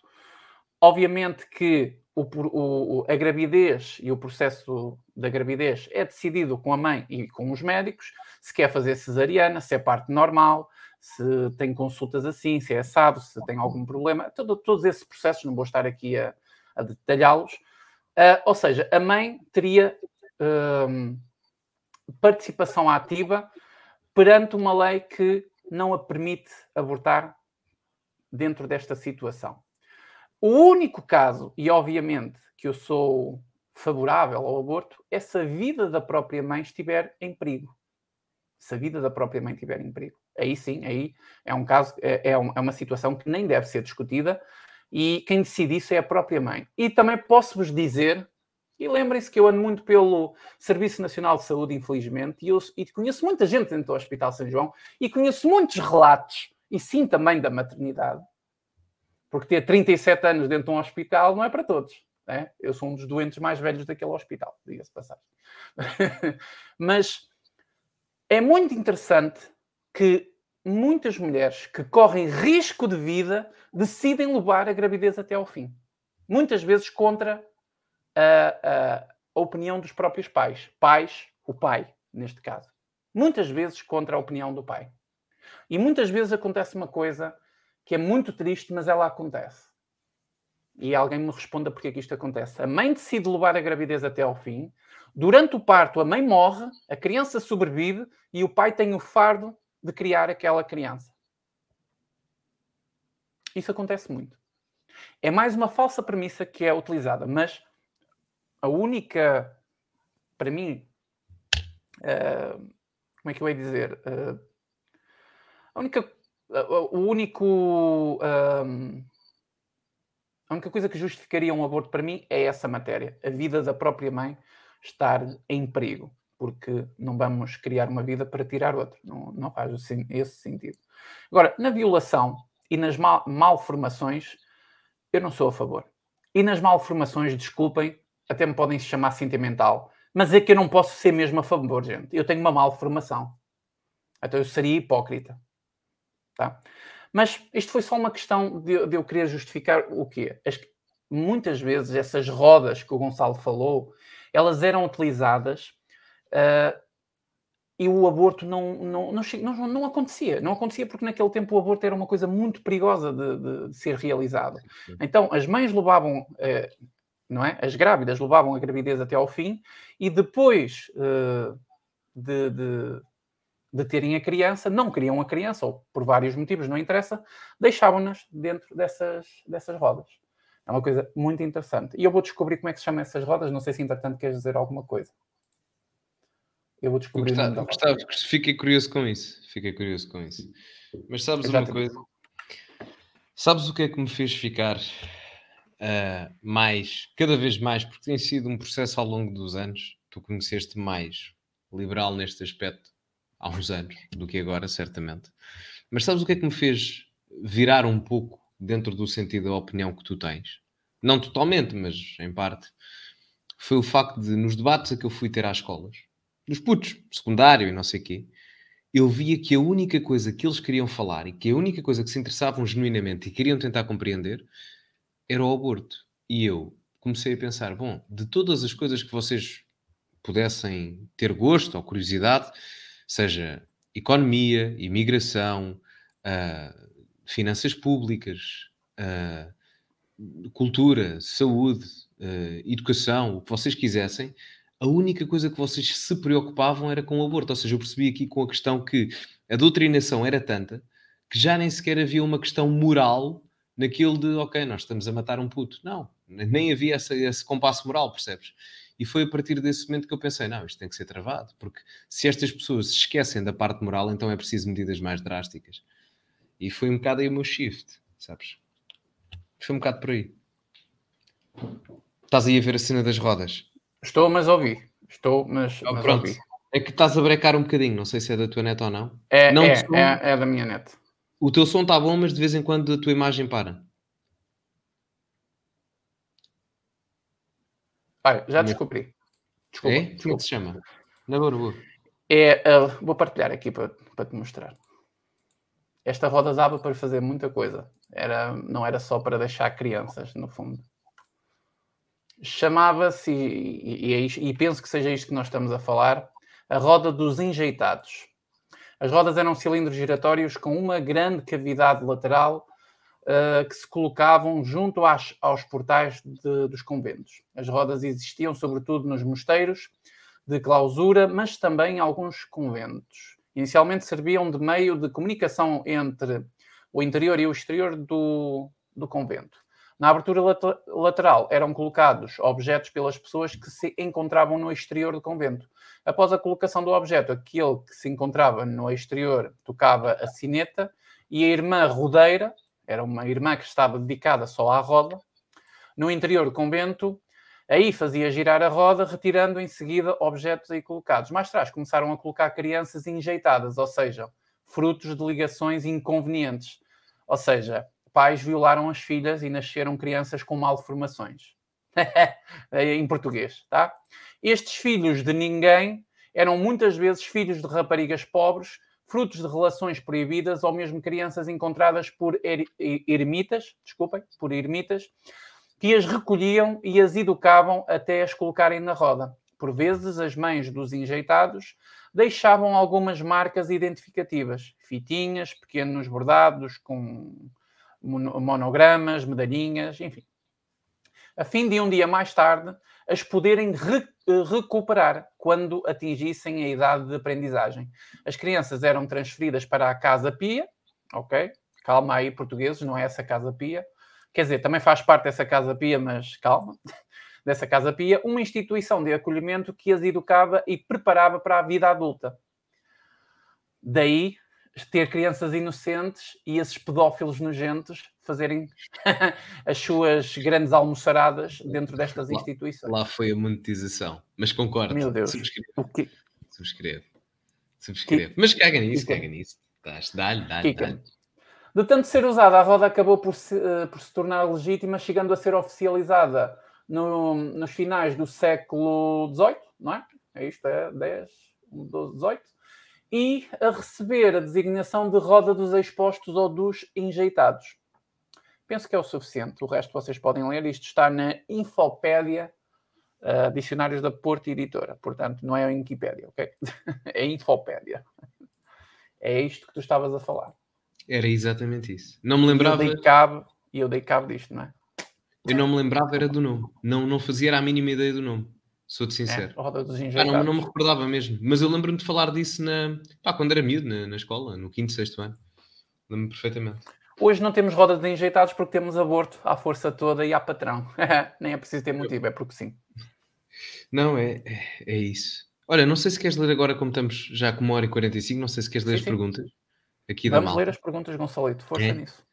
Ora, o, o Senid agora pergunta se eu uso óculos para me disfarçar dos escardalhos na rua. Uh, não, por acaso uso óculos porque vejo mal como caraças. Uh, mas às vezes. Dá-lhe um ar intelectual, ele parece. Dá, dá, dá, dá. Parece um corretor de bolsa dos anos 80. Parece. Não, mas é. Uh, por acaso, o Filipe Lacho perguntou-nos na doação que ele fez se a gente conhecia o Baby Alex dos Estados Unidos. Sabes o que é que aconteceu com isso? Ou não? Não. Mas eu achei piada este comentário que está aqui, mas quero ouvir o que vai o Senid, o Senid tem comentários muito incisivos. É, é giro, é giro. Se reparares, são, são sempre são engraçados. É um gajo com piada, é um gajo com piada. Uh, bom, mas basicamente. Fiquei interessado. O que é que aconteceu? Pronto, o Baby Alex, basicamente, eu ainda não li muito, ainda não fui muito pelo, pelo buraco do coelho, mas uh, basicamente o, ele recebeu uma transfusão de sangue, esse bebê, os pais não queriam que ele recebesse transfusão de sangue de uma pessoa que tivesse levado a pica, estás a ver? Ao que os hospitais disseram que ele era maluco e não sei o quê, os pais eram malucos. E o que é que sucede? O puto vai e creio que morreu com coágulos no coração. Por causa da transfusão de sangue por pessoas que tinham levado a pica. Se não estou em erro, eh, no chat peço que me corrijam se estiver equivocado, mas eu creio que foi, foi mesmo isso. Meu Deus do céu. Exatamente. Vou-te dizer uma coisa, ainda aqui há uns dias eu estava com aquela a falar sobre essa matéria e eu vou ter que ser operado, já não será este ano, mas para o ano eu vou ter que ser outra vez operado. E na minha última cirurgia que eu fiz, como tu sabes, vou abrir aqui um bocadinho o jogo, eu não sou muito disto. Manuel, já vi aqui a tua doação, eu vou guardar, mas só quero dizer isto aqui ao Gonçalo e também a todos que estão aqui a assistir. Na, na última cirurgia que eu fiz, hum, uh, eu levei uma transfusão de sangue uh, ainda bastante grande, porque eu perdi cerca de 3 litros e meio de sangue no meio momento.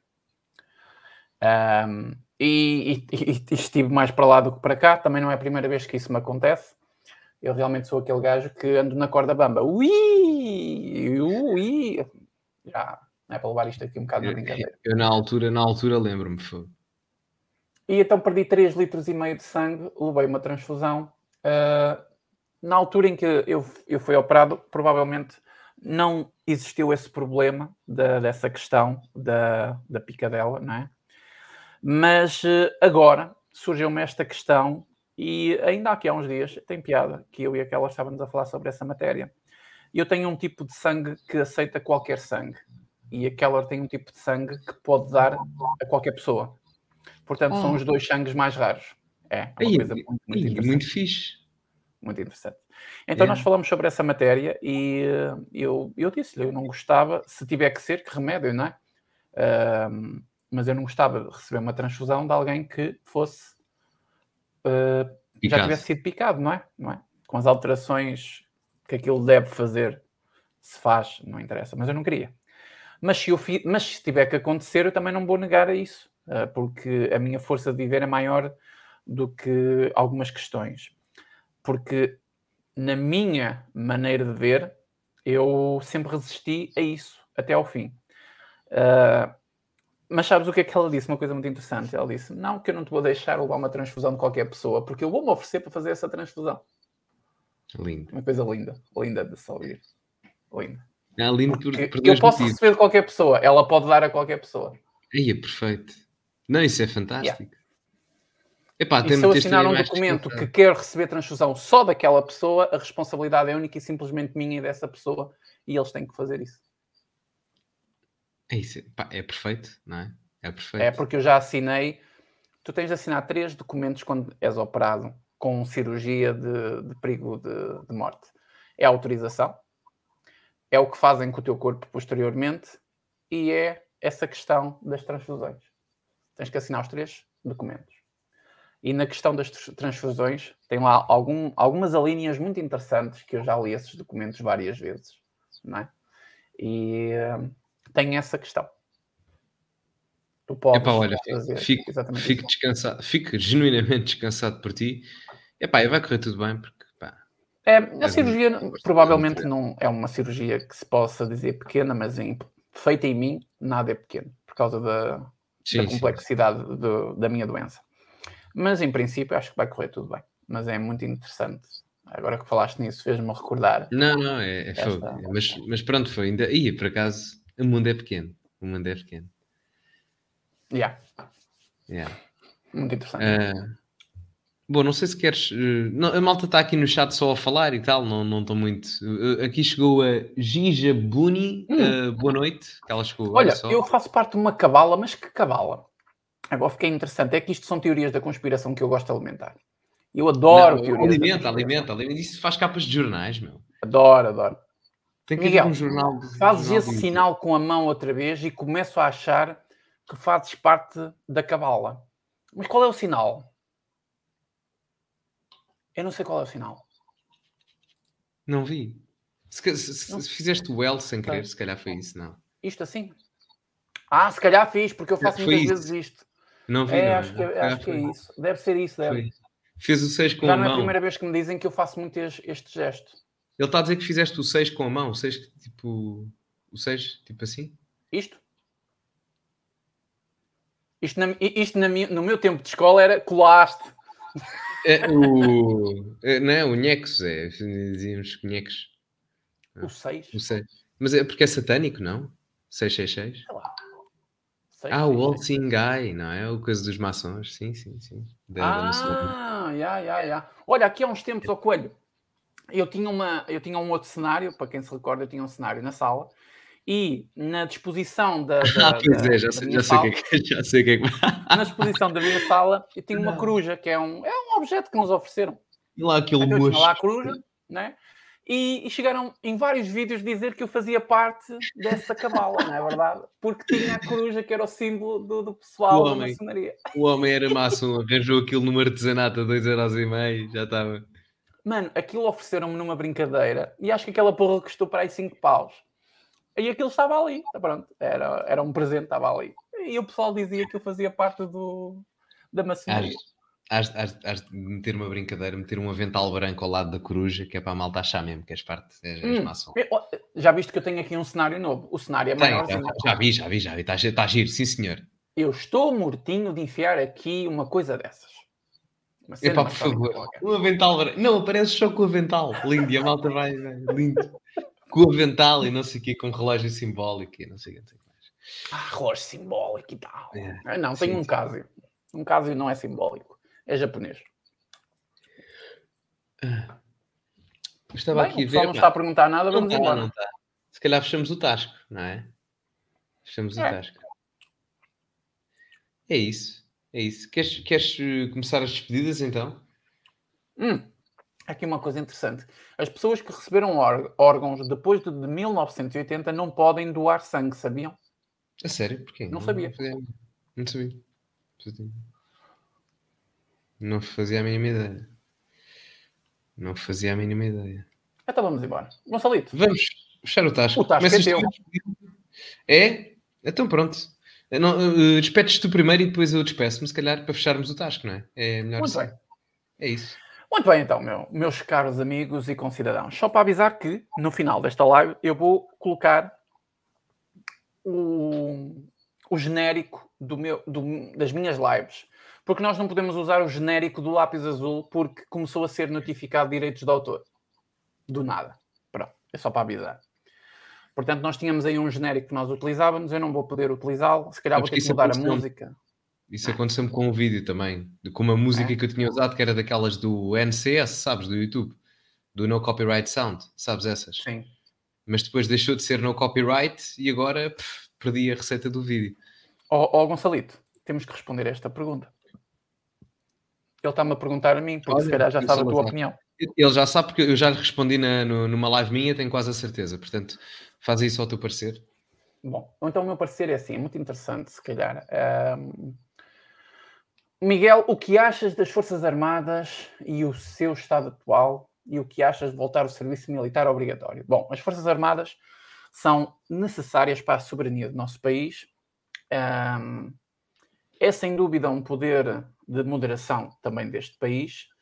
Devemos ter umas Forças Armadas fortes, sólidas e preparadas, e é coisa que não está no, no atual Estado. Não está no atual Estado. As Forças Armadas foram completamente banalizadas, destruídas por dentro, e Tancos mostrou-nos isso à, à força toda. No que diz respeito uh, ao serviço militar obrigatório, acho que ele. Sim, se calhar muita gente não vai gostar que eu diga isso, mas eu acho que ele deveria voltar, sim. O serviço militar obrigatório. Pelo menos a recruta, a fase da recruta. Obviamente, acho que deveria voltar para homens, obrigatório, e uh, op opcional para mulheres. É a minha opinião sobre, sobre esta questão. Assim como, por exemplo, o, o voto obrigatório. Acho que, de uma maneira estudada, em determinado momento, uh, o voto obrigatório não é um, uma, uma, uma má medida ou uma medida autoritária. Em determinado momento, numa maneira estudada.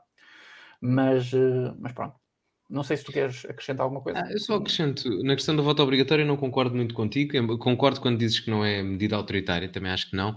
Mas acho que no caso português não resultaria muito bem, porque isso iria resultar em que muita gente fosse sobernada ainda mais pelo Partido Socialista em votar. Não, não, por isso é que eu digo num determinado cenário. Ah, eu também não sim, concordo sim, neste, não, neste, neste, momento. Sim, sim, sim. sim isso é concordo, é melhor não. contigo. Então. Sim, é sim. melhor não. Uh, exato, exato.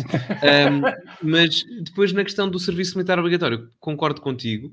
Uh, embora talvez não veja no sentido, ou seja, quer um serviço militar obrigatório, mas não como era feito antigamente. O que eu acho que teria que ser feito era tinhas escola normal até o 12 ano e os últimos seis meses do 12 ano tinham que ser feitos ora a fazer serviço militar, ora a trabalhar num estágio numa empresa, ora a trabalhar na agricultura, ora na indústria, percebes? Isso era feito. E depois, para a população masculina, a seguir a esse 12 ano, uma a duas semanas por ano de serviço militar obrigatório todos os anos, uma ou duas semanas.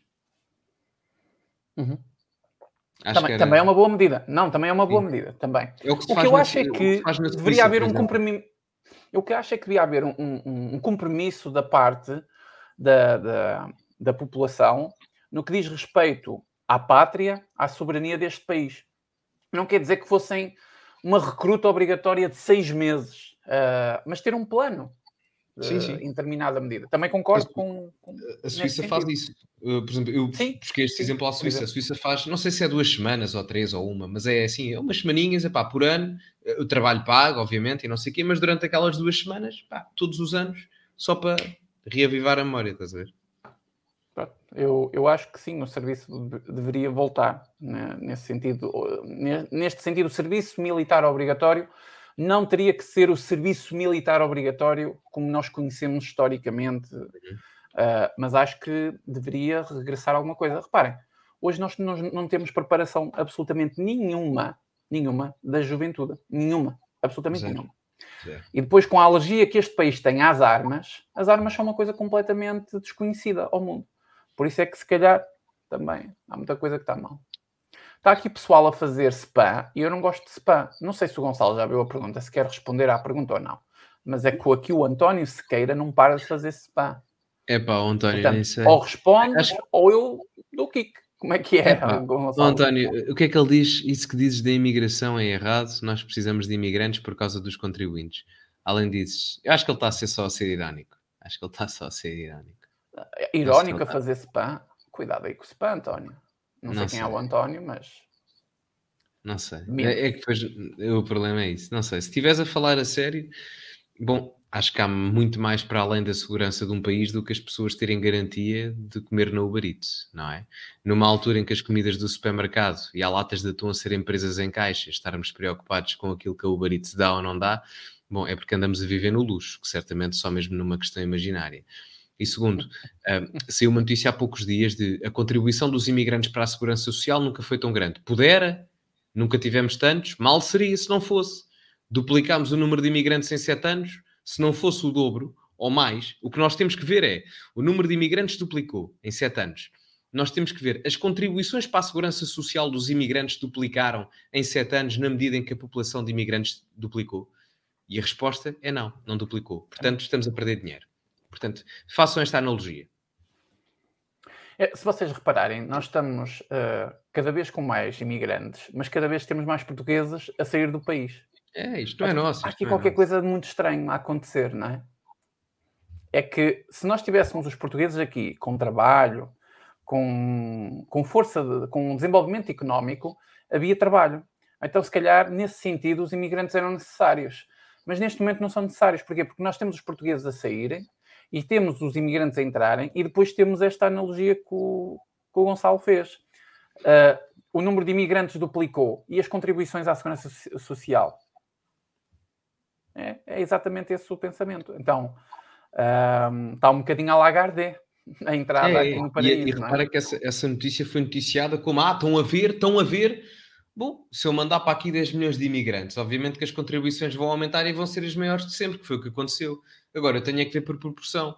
Se aumentei o dobro, será que as contribuições aumentaram o dobro? Não, não aumentaram. E é isso que. a preços reais.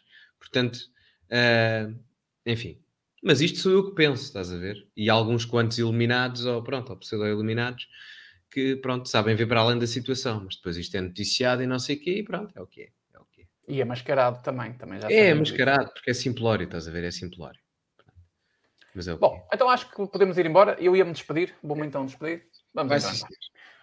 Gente, muito obrigado pela vossa presença de mais um lápis azul. É verdade que a presença já não é tão regular, mas é assim, eu e o Gonçalo aparecemos quando temos vontade e quando podemos e é assim que funciona o lápis azul. Antigamente era com mais regularidade porque era diferente, uh, agora as coisas são um bocadinho mais difíceis, uh, até porque cada um de nós tem uns compromissos com os nossos próprios canais, então às vezes é mais complicado. Mas sempre for possível, fazemos um lápis azul. Entretanto, uh, estamos a chegar a um número bastante redondo, e esse número bastante redondo é um número interessante de, de atingir. Mas uh, eu queria desejar um feliz e santo Natal a toda a gente que está aqui a assistir a este lápis azul, que vai assistir também no futuro. Se já foi Natal, espero que esteja tudo bem, que tenham um excelente ano, novo. E se já estão a ver isto para aí a, a meio de agosto, ali de 2023, deixem aí nos comentários como é que isto está. Porque, não sei, a coisa não está fácil. Portanto, um abraço a todos. Gonçalo, um abraço para ti. Muito obrigado por mais um programa. 83 edições, estamos aqui. Vamos ficar atentos às bancadas do Bloco de Esquerda e do Livre, porque são partidos que têm contribuído para a democracia do nosso país, com certeza. E em breve voltaremos. Fiquem atentos aos nossos canais. Como eu disse, no meu canal para a semana tem coisa boa, fiquem atentos. Canal do Gonçalo, ou canais do Gonçalo, redes sociais, visto que agora é uma vadia, uma rameira autêntica, é só pesquisar. Ninguém me apanha, ninguém me apanha. Portanto, um abraço a todos, muito obrigado, Gonçalo, e até ao próximo Lápis Azul. Obrigado a todos os meus membros que estão aqui, que alguns deles devem ser também do próprio Gonçalo. Tem aqui, por exemplo, Maurício, que eu já não vi há algum tempo. Maurício, um grande abraço para ti, espero que esteja tudo bem contigo. E, entretanto, também quero aproveitar aqui para dizer que para a semana, possivelmente vamos ter o Conexão Brasil. Há pouco eu vi aqui alguém a falar de Conexão Brasil. Uh, não temos feito Conexão Brasil porque não tem acontecido assim nada de muito especial, mas talvez para a semana Uh, assim, tem que acontecer alguma coisa. Seja o que for, tem que acontecer alguma coisa. Está a chegar o prazo de acontecer alguma coisa. Nós vamos ver o que é que vai acontecer. Entretanto, quando houver novidades, eu e o Nuno estaremos aqui para trazer essas novidades sobre o Brasil e sobre os outros programas que eu tenho aqui no canal. Gonçalo, um grande abraço para ti. Muito obrigado, meu amigo. E passo-te a palavra. Podes fechar aí o tasco. Bom, meu caro amigo, muito obrigado por mais um lápis azul. Caminhamos a largos passos para a edição 100 e a tua gata também vai participar na edição 100 ao vivo. Vamos ver, que é lá de lá estar. E a todos os que estiveram presentes, um grande abraço. Olha como beijinho. ela está grande. Olha como ela está, está grande. Claramente o fascista tinha que ter uma gata branca. Aí está. Olha, a barriguinha dela está rapada porque ela foi esterilizada. Estás a ver a barriguinha foi. rapada? Yeah. Foi esterilizada. Yeah.